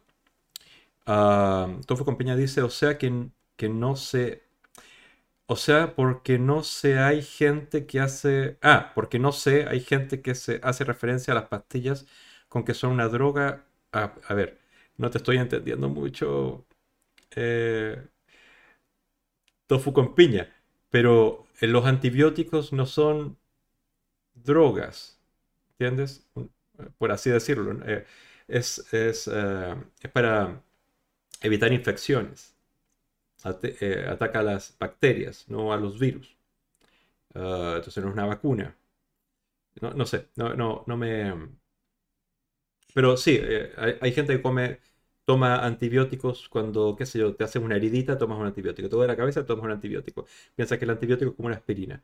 Pero eh, básicamente el, volumen de antibióticos que consume un ser humano, tanto porque te medicas como porque lo consumes a través de la leche o, la carne, eh, hace que aquellas bacterias, aquellas infecciones que podían haber sido tratadas, eh, se hacen más resistentes. eh, sobre todo cuando provienen de, de otros animales. ¿no? Ah, la Unión Europea, la política agraria común. Sí, sí, todo fue te entiendo. las pastillas en general, es que eh, la gente se automedica solamente porque eh, aquellas pastillas que dices que pueden ser antibióticos, pueden ser otro tipo de drogas, eh, son baratas. Hay acceso a ello. Y te duele un poco algo y tomas inmediatamente la panacea. Pero hay ciertas sustancias y una de ellas es los antibióticos que hay que ser muy, muy racional al consumirlas porque hace que eh, para el, el objetivo que tienen deje de cumplirse si es que se consumen tanto y en tal cantidad. Esto es eh, básicamente la distribución de producción de, carne que hay en la Unión Europea. Y básicamente, casi el 100%, eh, sé que hay cositas, ¿no? Pero casi el 100% de todo esto es subvencionado por la Comunidad Europea, por, por las PAC.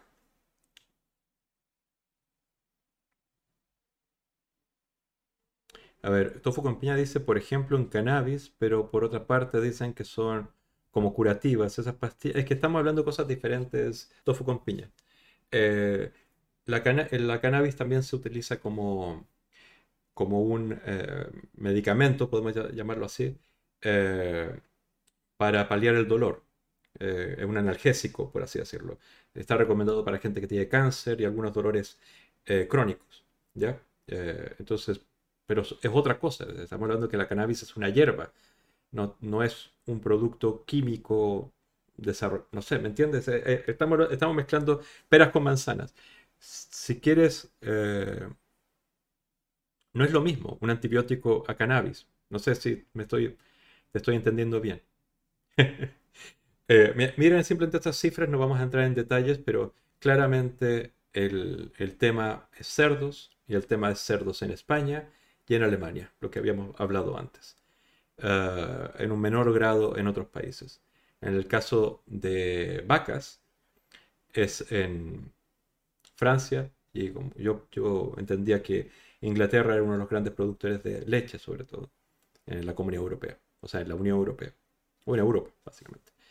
Uh, Francia, lo bueno que, una de las cosas buenas que hizo es que rechazó esto de utilizar piensos de origen animal para sus animales. Eh, junto con Irlanda son los únicos dos países que lo rechazaron, esto que estábamos hablando más temprano. A ver, es que la carne de laboratorio, eh, insectos como alimentos, sustitutos de la carne, veamos esto un poquito, y después eh, vamos a ver una encuesta de cambios de hábitos, o sea, como una, encuesta que se hizo a los jóvenes acerca de los cambios de hábitos de consumo. ¿Mm? Ah, estos son los productos nuevos. Esto es, eh, básicamente las leches vegetales y los, eh, los productos alternativos a los huevos, ¿ya? que es una cosa un poco más nueva. No estamos hablando en este, en este dibujo de, las carnes vegetales, ¿vale? Pero, o sea, perdón, en el dibujo, sí, el, dibujo habla de, de todos, eh, la comparativa entre las...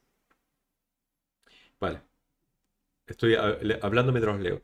En el mapa vemos la diferencia que hay entre eh, los impuestos que se pagan por el consumo de leche de vaca y la leche de soja, por ejemplo. ¿Cuál es la diferencia?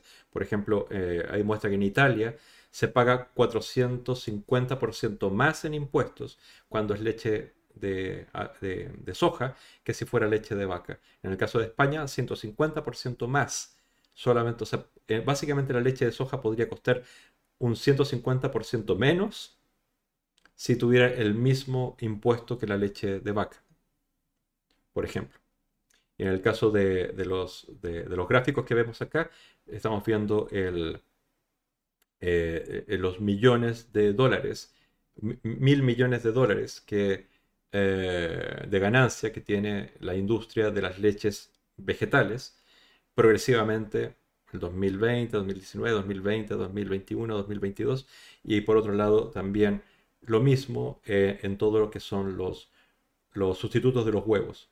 Y el boom fue este año pandémico. Interesante. Interesante. O sea, siempre eh, lo que va a cambiar el mundo no necesariamente son las cosas éticas, sino cuando, o sea, los argumentos éticos, sino los productos que son similares de aspecto, de sabor y además que son fáciles de conseguir. Están en los supermercados o las tiendas de esquina. Eh, eso es lo... La facilidad de acceder a esos productos es lo que vemos que puede hacer unos cambios más radicales en la manera en, la, manera en que estamos acostumbrados a alimentarnos. Esto es una encuesta que se hizo entre jóvenes de entre 15 y 29 años en Alemania acerca eh, que, eh, están en las protestas eh, climáticas, o sea, cerca de las protestas climáticas, la dieta y la, ganadería.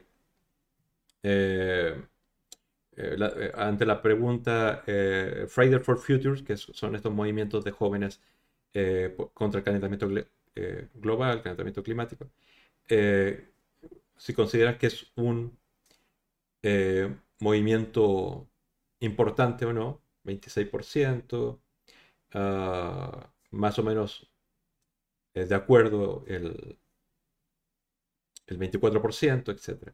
Yo soy parte del movimiento, un 4%, etc. Eh, pero esto es la parte interesante. Es, eh, podemos decir, esto es una encuesta de Alemania. ¿ya? El 2,3% de los alemanes, de los jóvenes alemanes entre 15 y 29 años, se considera veganos. El 10% vegetarianos el 25,7% flexitariano. Es decir, si sumamos eh, toda la gente que consume ciertos productos de origen eh, vegano, de origen vegetal, estamos hablando de un 37, 38,4% de la población joven de Alemania consume productos eh, vegetarianos, veggie, ¿no? aunque son más radicales los veganos, que es un 2,3%. Es súper interesante porque un porcentaje de gente sí hace que todo cambie, eh, impulsa un, cambio de industria, eh, un mercado distinto, etc. Sí, sí, les puedo compartir esta, la web, ya lo había compartido más arriba, pero lo comparto de nuevo. Ya está en inglés, pero, pero ya Google puede traducir, ¿no? Ahí está. y el, y el atlas para descargar está... Mm, este, es el enlace. También se los mando. Ese es el, es el atlas completo, ¿no? El atlas con todas las, las páginas, que son 76 páginas. Yo, yo la verdad que cada año que sale esto lo descargo, lo leo. Yo no he tenido oportunidad de leerlo ahora porque eh, me encontré con que lo habían lanzado ayer. Eh, ah, ya, ya, me fui a otras noticias. Espera. Que yo quería... No, no. Es que había un artículo. Qué lástima que no lo... Que no lo, no lo, no lo encontré. Que habla acerca de, de esta... De la nueva bueno, del compromiso europeo de eliminar las jaulas de producción de, en todas las granjas del continente. Eh, ya había visto eso aquí, pero mira. Quizás está por acá. Mira, ahora lo voy a encontrar. Ahora lo voy a encontrar. ya, ya encontré la, la web. Está al final de esto. Aquí, activismo, presión desde abajo y ya pronto va a llegar Aida. Es que, eh, ¿sabes? Me voy a disculpar con todos ustedes, porque como tengo en mi cabeza, estoy, pendiente de que van a llegar, estoy con los audífonos, entonces voy a, sacarme un poco uno para poder, para poder escuchar el timbre, porque quizás ya tocaron, ah, tengo mi teléfono apagado, entonces estoy un poquitito nervioso por si ya llega Aida o llega, llega los invitados y yo estoy con ustedes, lo, siento, ya no estoy al 100% aquí con ustedes. Vale, les voy a explicar un poco este mapa porque por, que, por la gente que no está al tanto de lo que pasó, es que hubo una iniciativa eh, europea ciudadana, como la que hablamos la otra vez, y Aida también lo tocó, acerca de experimentación o pruebas en animales para cosmética, que se presentó y se votó y se aceptó, que es la de End the Cage Age, eh, eliminar o, el fin de la era de las jaulas, que es eliminar todas las jaulas en las granjas eh, europeas. ¿ya? Eh, en este mapa indica, digamos, el color de, los países es los países que tienen un porcentaje más alto de, utilización de jaulas en su producción de, animales. ¿no? Entre el 61 y el 99% son los que están en rojo, que es la mayoría. ¿ya? los que están en, amarillo eso, son que hay jaulas en el 3 a 17% de sus producciones ganaderas. Estamos hablando de cerdos, estamos hablando de pollos, estamos hablando de, conejos, estamos hablando de pavos y estamos hablando, por supuesto, de vacas. ¿ya? Eh, Inglaterra no, no, no, muestra datos porque esto era una iniciativa legislativa, perdón, iniciativa ciudadana europea de la Unión Europea y Inglaterra está fuera de Europa, de la Unión Europea igual como Suiza. Pero, bueno, eh, ojalá esto que estoy escuchando y... Ah, estamos recibiendo tantos ataques de bots que, quité las, alertas, aunque lo estoy escuchando yo, no sé si las escuchan ustedes, porque ya me estamos molestando un poco. Dudo que sean personas reales, lo, siento. Aló Luismi, perdón, eh, voy a leerte, estaba hablando acerca de este, de este mapa, pero a lo Luis me dice, os he estado escuchando pero no podía participar. Con respecto a los, a los piensos de animales, hace unos años hubo un fraude que se destapó en los crematorios de animales. Se derivaban animales que decían ser incinerados para piensos. Se descubrió eh, por encontrar trazas del sedante que se da la eutanasia eh, para los perros en el pienso, o sea, en el pienso para perros. E, esto no lo sabía, pero no me extraña. ¿ya? Porque esta prohibición es para las harinas, no solo para los piensos secos, para los animales de compañía, sino esta normativa es simplemente para los, las harinas, los cadáveres convertidos en harinas, para eh, mezclarlo con lo que comen eh, eh, tanto cerdos, gallinas como vacas, ¿no? en el caso europeo va a ser solamente cerdos y gallinas. En el caso de los piensos para los animales de compañía, e, esta legislación no, cuenta. ¿Ya? Entonces, mira, una vez tuve la experiencia de, estaba haciendo una caminata en, voy a poner aquí la cámara, porque quizá va a ser lo último que cuente antes de que lleguen todos. Em, eh, estaba haciendo una caminata por Ulot, que es, eh, es, un lugar bien bonito que queda cerca de Barcelona, y, y este no estaba haciendo de noche, entonces estábamos haciendo dedo y no pasaba ningún coche y el, que pasó fue un camión de recolecta de cadáveres de animales de las granjas de la zona. Eh, era, era horrible, pero bueno, nos llevaron hasta el pueblo más cercano y todo eso. Y conversando con el chofer, eh, su trabajo era básicamente recoger cadáveres en todas las granjas, echarlas en una especie de camión tipo camión de basura que tritura todo eso, que tritura los cuerpos en descomposición, y nos decía que todo eso después se llevaba para hacer pienso. En esa época era para pienso para animales de, granja, porque no había esta prohibición. Pero no me extrañaría que simplemente la gente que ganaba su dinerito haciendo esto, después lo derivara a, los animales de compañía. Por eso siempre es muy necesario, igual como los veganos leemos las etiquetas, saber cuál es el origen de los piensos que le damos a otros animales, porque hay de todo, pero hay algunos que tienen ciertos compromisos más éticos, por así decirlo. Eh, en el origen de, lo que se le está dando a los animales. Tofu con piña dice, te voy a pasar un enlace que acabo de verlo, panchístico, que tiene que ver con otro tema. es que si hablamos de otros temas, nos vemos a otro tema y, no voy a poder cerrar esto cuando, cuando llegue la gente. Es que les digo, va a haber un cumpleaños aquí. Eh, se supone que a las 8, es decir, en 4 minutos. Siempre la gente llega un poco más tarde. Pero, pero la idea es que Aida es una de las personas que viene y ella tenía ganas de aparecer y, decir Oli a todos ustedes. Eh, entonces, pero como veo, estoy con el, un, un, ojo al dato y otro al garabato, como dicen. Estoy mirando la hora, estoy tratando de hablar con ustedes, estoy tratando de leer el chat y siento mucho que hoy no ha sido mi mejor día, ¿no? Eh, los números que están en los, en los circulitos es el número de organizaciones locales de cada uno de los países que estuvo involucrada en, esta gran campaña de End the Cage ¿ya? de eliminar las jaulas en Europa. En el caso de España fuimos 14. Eh, Igualdad Animal, eh, PACMA eh, y otras estuvieron metidos ahí. básicamente todas estuvimos metidos ahí. A ver qué más les puedo mostrar de esto, porque es muy interesante, muy interesante, muy interesante.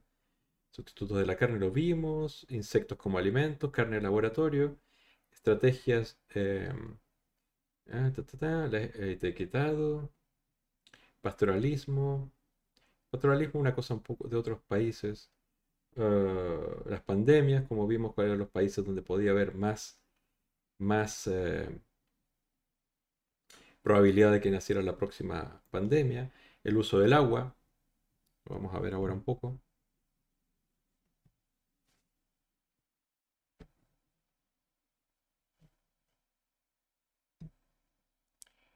Eh, el cumple en directo. ah, ah sobre el chico, es que eh, lo hablé un poco en la mañana eso. Y mira, ¿sabes que Voy a cerrar esto porque creo que hay más interés en, los, hechos actuales que, en esto. A ver, yo les invito a que visiten el Atlas de la Carne, es muy interesante. Pero este tema es, es, es muy, muy, muy importante. Lo que pasó en Madrid no es casual, no es inusual, eh, eh, fue terrible.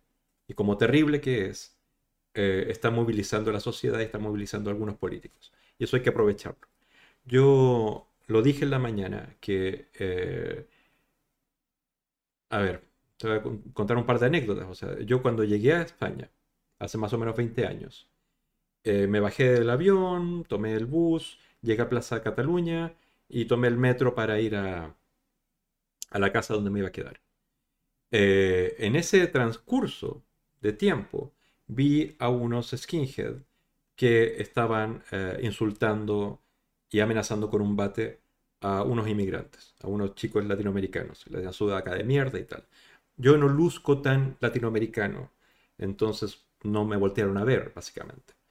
Ah, pero esa, agresión fue la carta de visita, la primera cosa que vi en España. Cuando viví en Madrid, viví un tiempo en un, barrio que se llama Canillejas. Eh, y yo tenía mi novia y estábamos juntos. Y había una parte del barrio que ella me decía que, que por favor no hablara, que no dijera nada y que pasara callado, porque si escuchaban mi acento latinoamericano, podríamos pasarla mal. ¿Me entiendes? O sea, vamos uniendo cosas. Pasa esta agresión. Me parece tan coherente con la manera en que yo he consumido la agresividad ambiental que hay en España, que no me parece raro, me parece terrible, pero no me parece raro, como rareza, como inusual. Me parece terrible.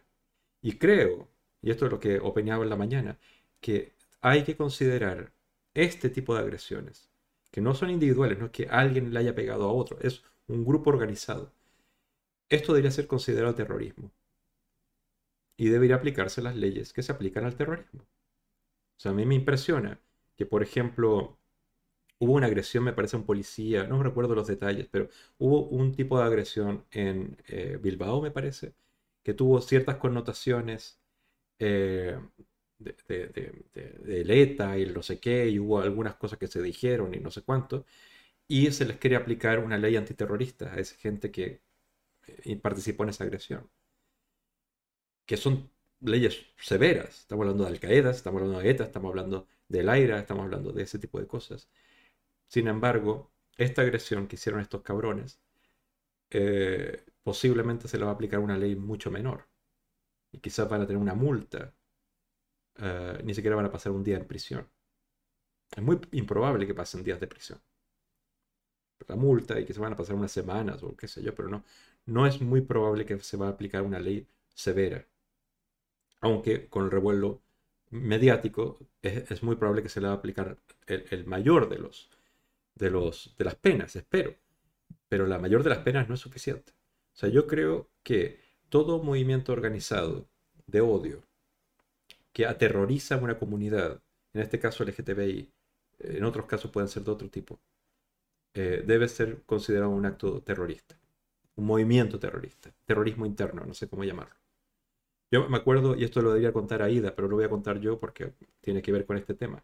Un día eh, salió a pasear a Lucky, volvió a casa, estábamos viviendo juntos en esa época, y nos cuenta que alguien apareció, alguien vino y le pegó y después se fue.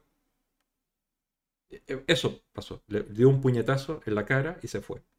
Luego empezamos a buscar por, por internet y decían, había varias noticias que indicaban que había personas que venían de otros países, sobre todo de Francia, a venir a España a pegarle a las mujeres y después huir. Eh, porque en España las penas para este tipo de agresiones son mínimas. Pero, ¿cuál es el gusto? ¿Cuál es la necesidad? ¿Cuál, cuál es el problema mental que tienen estas personas? Yo creo que cuando es algo individual, es muy probable que sea un delito individual, un crimen, lo que sea. Pero cuando es colectivo y es organizado y tienen ideología y tienen coordinación, eso es terrorismo. Y debería aplicarse las leyes antiterroristas. No, a mí no me sale el enlace de tofu con piña, pero, pero sé del tema que estamos hablando, ¿no? Jem, eh, me dice que me vaya a preparar el guacamole. Es que tengo que preparar cosas y tengo que encender el fuego. Ay, Dios mío. Spanish Omelette dice, muchas gracias por compartir tu tiempo, muy interesante. Espero que lo paséis muy bien en, tu, en el cumple. O os dejo que vamos a cenar. Un beso, ve a cenar tranquila. Yo me voy a quedar un ratito más hasta que lleguen. Espero que no estén abajo tocando el timbre y yo no lo estaba escuchando, aunque tengo mi oído bueno esperando. Pero voy a quedarme un rato más con ustedes conversando de esto. Es que esto que, que, plantea... Eh,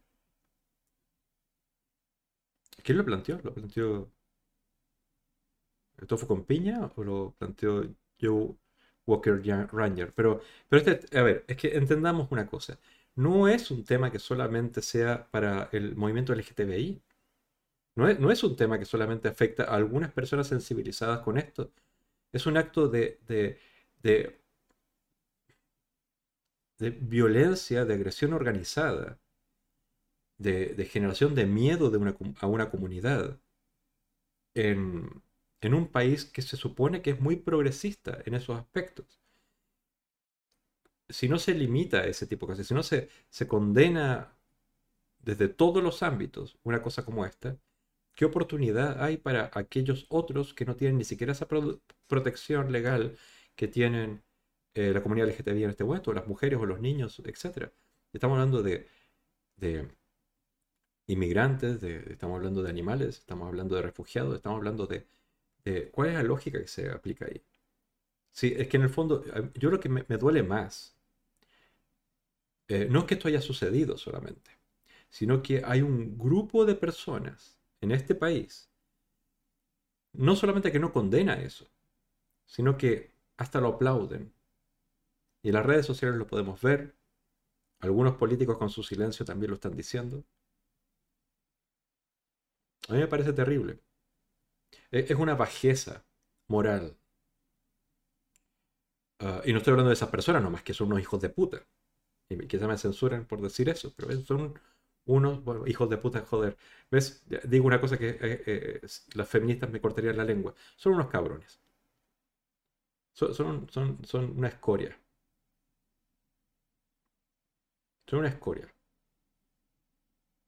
Puedo entender, por ejemplo, puedo entender, no, no respetar, no puedo entender que haya cierta violencia entre algunos grupos, por ejemplo, lo que pasó hace unos años en el, Ejido, ¿no? donde algunos em, trabajadores eh, en situación muy frágil ah, ejercían violencia o agresión o gritaban o se sentían frustradísimos y por eso generaban violencia frente a inmigrantes que iban a hacer sus el trabajo que les correspondía a ellos, por ejemplo, y se sentían, eh, digamos, robados de alguna manera, estafados por el Estado, ¿no? O por los empresarios que preferían pagarle menos a unos trabajadores que venían de fuera que a ellos. Puedo entenderlo, ¿no? Porque hay una frustración personal, algo que te está quitando la comida. Pero cuando alguien agrede a alguien solamente por tener otra opción, otra manera de vivir, o otra manera de vivir su sexualidad, o otra manera de expresar su amor. Y eso es lo que me genera odio y, violencia y agresión. Es que no es lo mismo. No, no, lo, puedo, no lo puedo entender. mucho menos justificar, no, no lo puedo entender siquiera. ¿Cuál es el relato ahí? ¿Cuál es el relato ahí? Porque existen aquellos conservadores que piensan que el homosexualismo es una enfermedad, entonces tiene que curarse, hay que ir a psicólogos o a curas. Ok, puedo entender la lógica ahí. Hay que cuidar a estas personas porque están descarriadas, por así decirlo. No lo respeto, pero lo entiendo, hay una lógica. Pero voy a ejercer violencia, voy a burlarme, voy a humillar, voy a matar, voy a hacerle daño a alguien solamente porque no me gusta, porque me incomoda.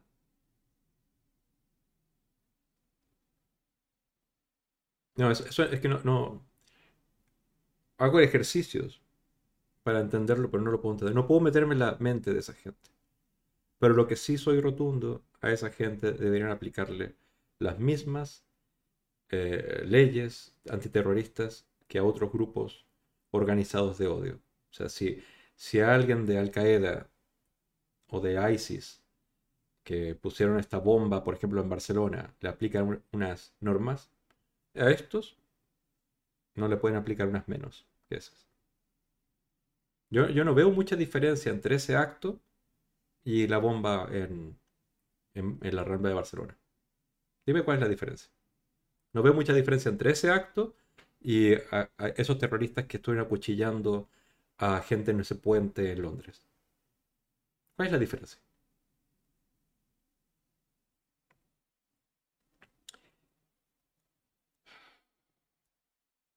Jem dice que la condición humana es violencia y la educación es fundamental. Sí. Sí. Pero indudablemente hay personas eh, de naturaleza especialmente violenta. También. Es que, es que no, no sé cuál es la... Es que no hay una respuesta sencilla. O sea, eh, Aida, por ejemplo, ayer decía que los hombres tenemos como un gen violento por naturaleza y de niños somos violentos. ¿ya? Yo no creo eso.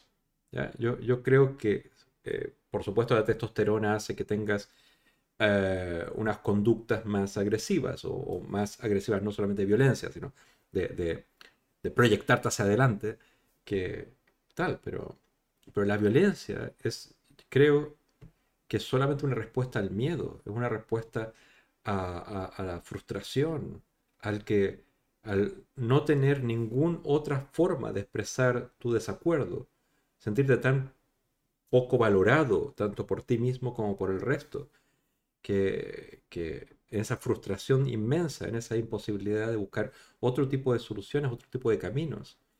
Eh,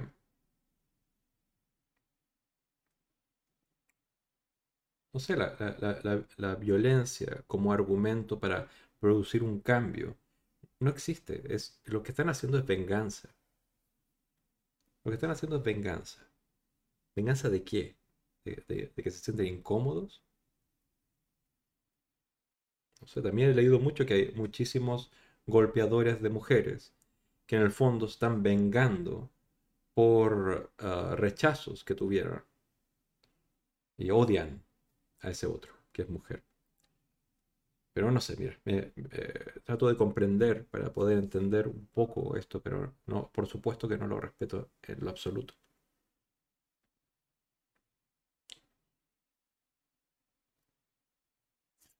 Si todos somos violentos hasta el punto de causar daño físico de porque sí, es que, a ver, yo creo, a ver, eh, eh, no puede ser simplista, pero en mi opinión, en las ocasiones en que me he sentido más yo, personalmente, más violento, o me he violentado más, es cuando he estado frustrado.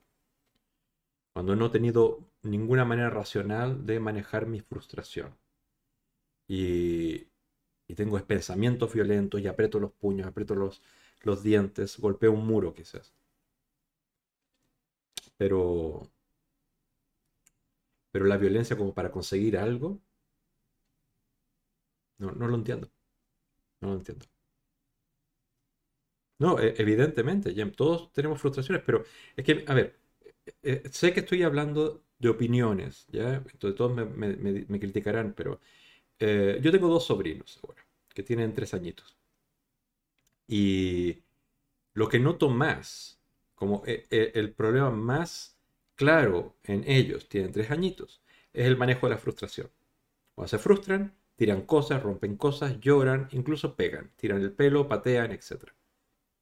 Creo que lo primero que uno tiene que aprender de niño es manejar la frustración. Eso es un grado de inteligencia también.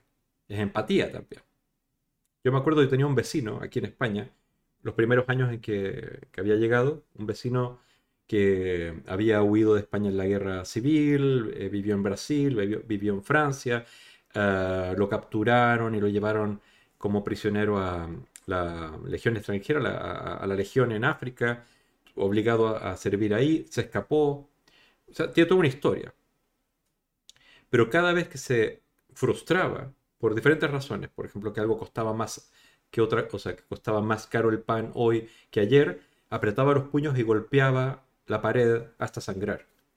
Cada vez que veía a mi novia, cuando subíamos la escalera, él decía que era tan guapa mi novia que le violentaba y se iba a su habitación, a su, a su piso, eh, golpeando la puerta. Digamos, no era un tipo violento, nunca fue violento con nosotros, se violentaba. La manera de manejar la frustración era violentándose, angustiándose, no sé cómo llamarlo. Entonces digo, estoy uniendo puntos, estoy uniendo puntos. Creo que dentro de la educación que siempre decimos que hace falta, eh, manejar la frustración es una herramienta, una habilidad eh, muy, muy, muy necesaria. Sí, sí. Yo, yo nunca he tratado de matar a nadie por estar frustrado. Eh, me he hecho daño yo mismo a veces. No pegándome, estoy hablando de hacerme sentir mal, angustiándome, generar úlcera, cosas así. Pero, pero eso. es que es raro cuando uno empieza a hablar de estas cosas, porque es un poco hablar de utopía. O sea, si yo fuera el dictador de España, el, rey de España, el presidente de este país, ante un hecho como este, ¿qué haría? O sea, yo creo que todos los hechos que, que se transforman como en símbolos para la sociedad tienen que ser encarados de esa manera. Es decir, este acto, o sea, yo recuerdo hace años, hubo una señora que había sido agredida por su marido y a sus hijos los agredía al marido durante mucho, mucho tiempo, mucho tiempo. Un día lo asesinó, lo mató. Eh, y por supuesto, esta señora la llevaron a prisión por asesina, por asesinato. Eh, luego lo indultaron, creo que fueron meses después, la indultaron porque estaba justificado el, asesinato por violencia machista. Estamos hablando de, antes de que se hablara de violencia vicaria, de violencia machista, eh, estamos hablando, ¿qué año fue? No sé, el 2004 puede haber sido, 2005, recuerdo esa noticia. Eh, los diputados, las autoridades respondieron a ese caso como un acto ejemplar. Es decir, eh, vamos a tratar este caso de esta persona en particular como símbolo de todos los otros casos que fueron y que vendrán, para, para evitar que vuelva a repetirse. Eso deberían hacer con este caso. Debería ser ejemplar. Deberían perseguir a esta gente. Deberían crear nuevas normativas. Deberían aplicarle la ley antiterrorista. Debieran ah, debieran hacer cosas con mucho más músculo político que solamente esperar que, lo típico que dicen los políticos y me jode, que los tribunales decidan. No, tienen que crear leyes para que cuando decidan los tribunales se le aplique una ley bien cabrona. Bien cabrona.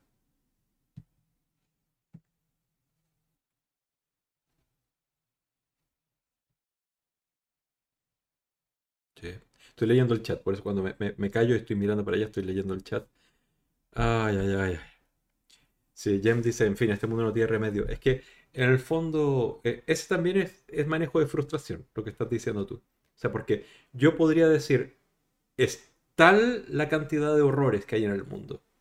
Lo, de la carne, los animales, eh, eh, este acto de violencia en Madrid, aquello, aquello otro, y todo, todo, todo, todo es malo, todo es malo, todo es malo, y no importa lo que yo haga, siempre va a haber maldad.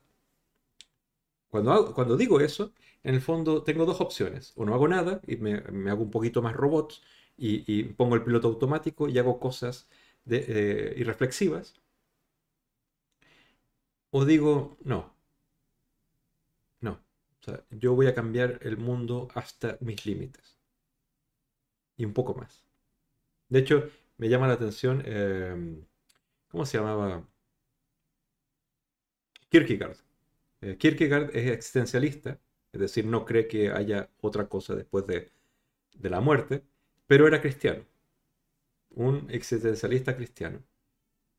Eh, y, él decía claramente, no importa que después, o sea, que, una vez muertos, muertos, y, ya no hay más, eso no es justificación para no hacer el bien. El bien es ahora, el bien es ya. No el bien es por un premio. Entonces, el valor de hacer el bien, de ser bueno, por llamarlo, por, por hacer bien a los demás, hasta tus límites.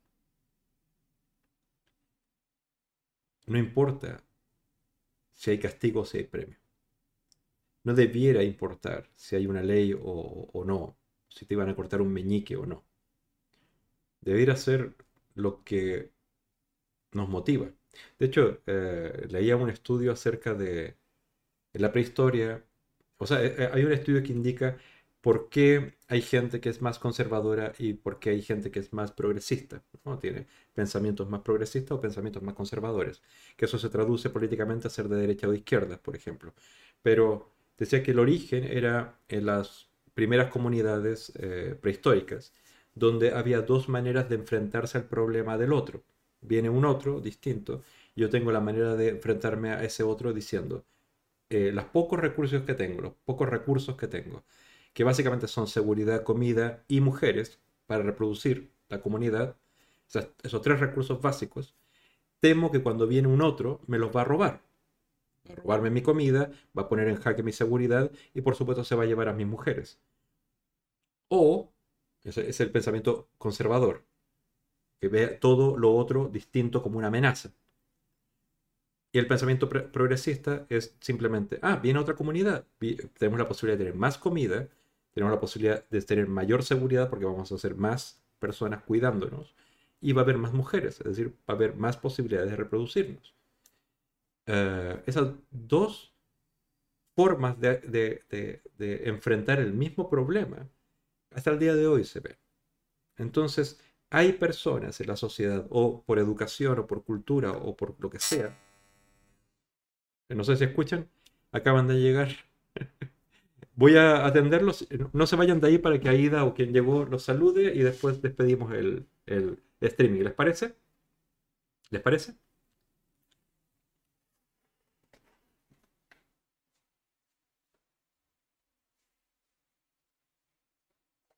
¿Sí, bueno?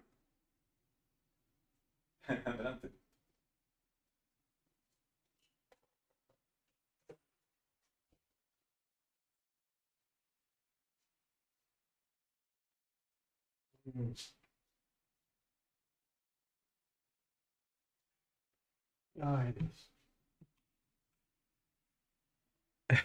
Ahí vienen y ya voy a despedir, voy a despedir el, el streaming. No, sé quién viene, escuché a David, que, es muy, muy amigo, parte de Anima Naturales y exnovio de Aida, pero no sé con quién viene. Ah, se supone que deberían venir todos ahora. Y disculpen por terminar eh, este streaming de esta manera, pero ya les había anunciado que hoy era un día ah, irregular para mí. Por eso también me conecté en la mañana para conversar algunas cosas con mayor, eh, mayor tranquilidad, ¿no? Pero la verdad es que me da mucho gusto hablar con ustedes y, poder expresar algunas ideas y todo eso. Gracias por la charla, dice. escucho a Yasmina, escucho a David, no escucho a Aida. Así que no van a ver a Aida, muy probablemente, porque no voy a estar con esto abierto mientras está la gente. Sí, estoy en directo. Eh, les dije que era tu cumpleaños, pues saluda si quieres. se, se, está, se está arreglando. Ahora estás en directo. y yo sin maquillar ni nada. Simplemente para que saluden a la cumpleañera, que es Yasmina, Y Es mañana. sí, que mañana, ¿cuántos cumples? Eso no se pregunta. Como, como, como 25 años. 35. Te dicen feliz cumple, Gracias. venga, a- apaga ya y, y a disfrutar, me dicen. Ahí, Que, sale ahí. sí, Yo es que soy una novata con esto. Solo miro. Y, Da- David, si quieres, a- a- ¿quieres asomarte o no? y David, que también. Ya. Entonces, a- Aida nos apareció porque no llegó temprano y Aida es la que dijo que quería saludar, pero ya no va a poder saludar. No, porque he de recoger una cosa, un pedido. Vale, vale. Bueno, besotes a todos y nos encontramos el lunes. Va a ser súper interesante y si tienen preguntas acerca de cómo hablan los animales, qué nos quieren decir los animales con quien vivimos, eh, lo podemos conversar el, lunes, lunes a las 7. Y quizás lo sorprenda con alguna mañana de estas que, nos conectamos y hablamos. ¿Vale? Ana, besito para ti. Eh, be- besito para Claris, Jem. Sí, vean, al David lo saludaste. ¿Lo conoces a David, Jem? Eh, tope con piña. Nos vemos. Fer, eh, que ojalá, Fer, tu familia, toda la gente en México no le haya pasado nada. Un abrazo grande para todos ustedes, de verdad. Nos vemos. Besito. Ah, Y no le hice, no hice raid porque me voy ahora. Otro día hago raid, ¿vale? chao, chao.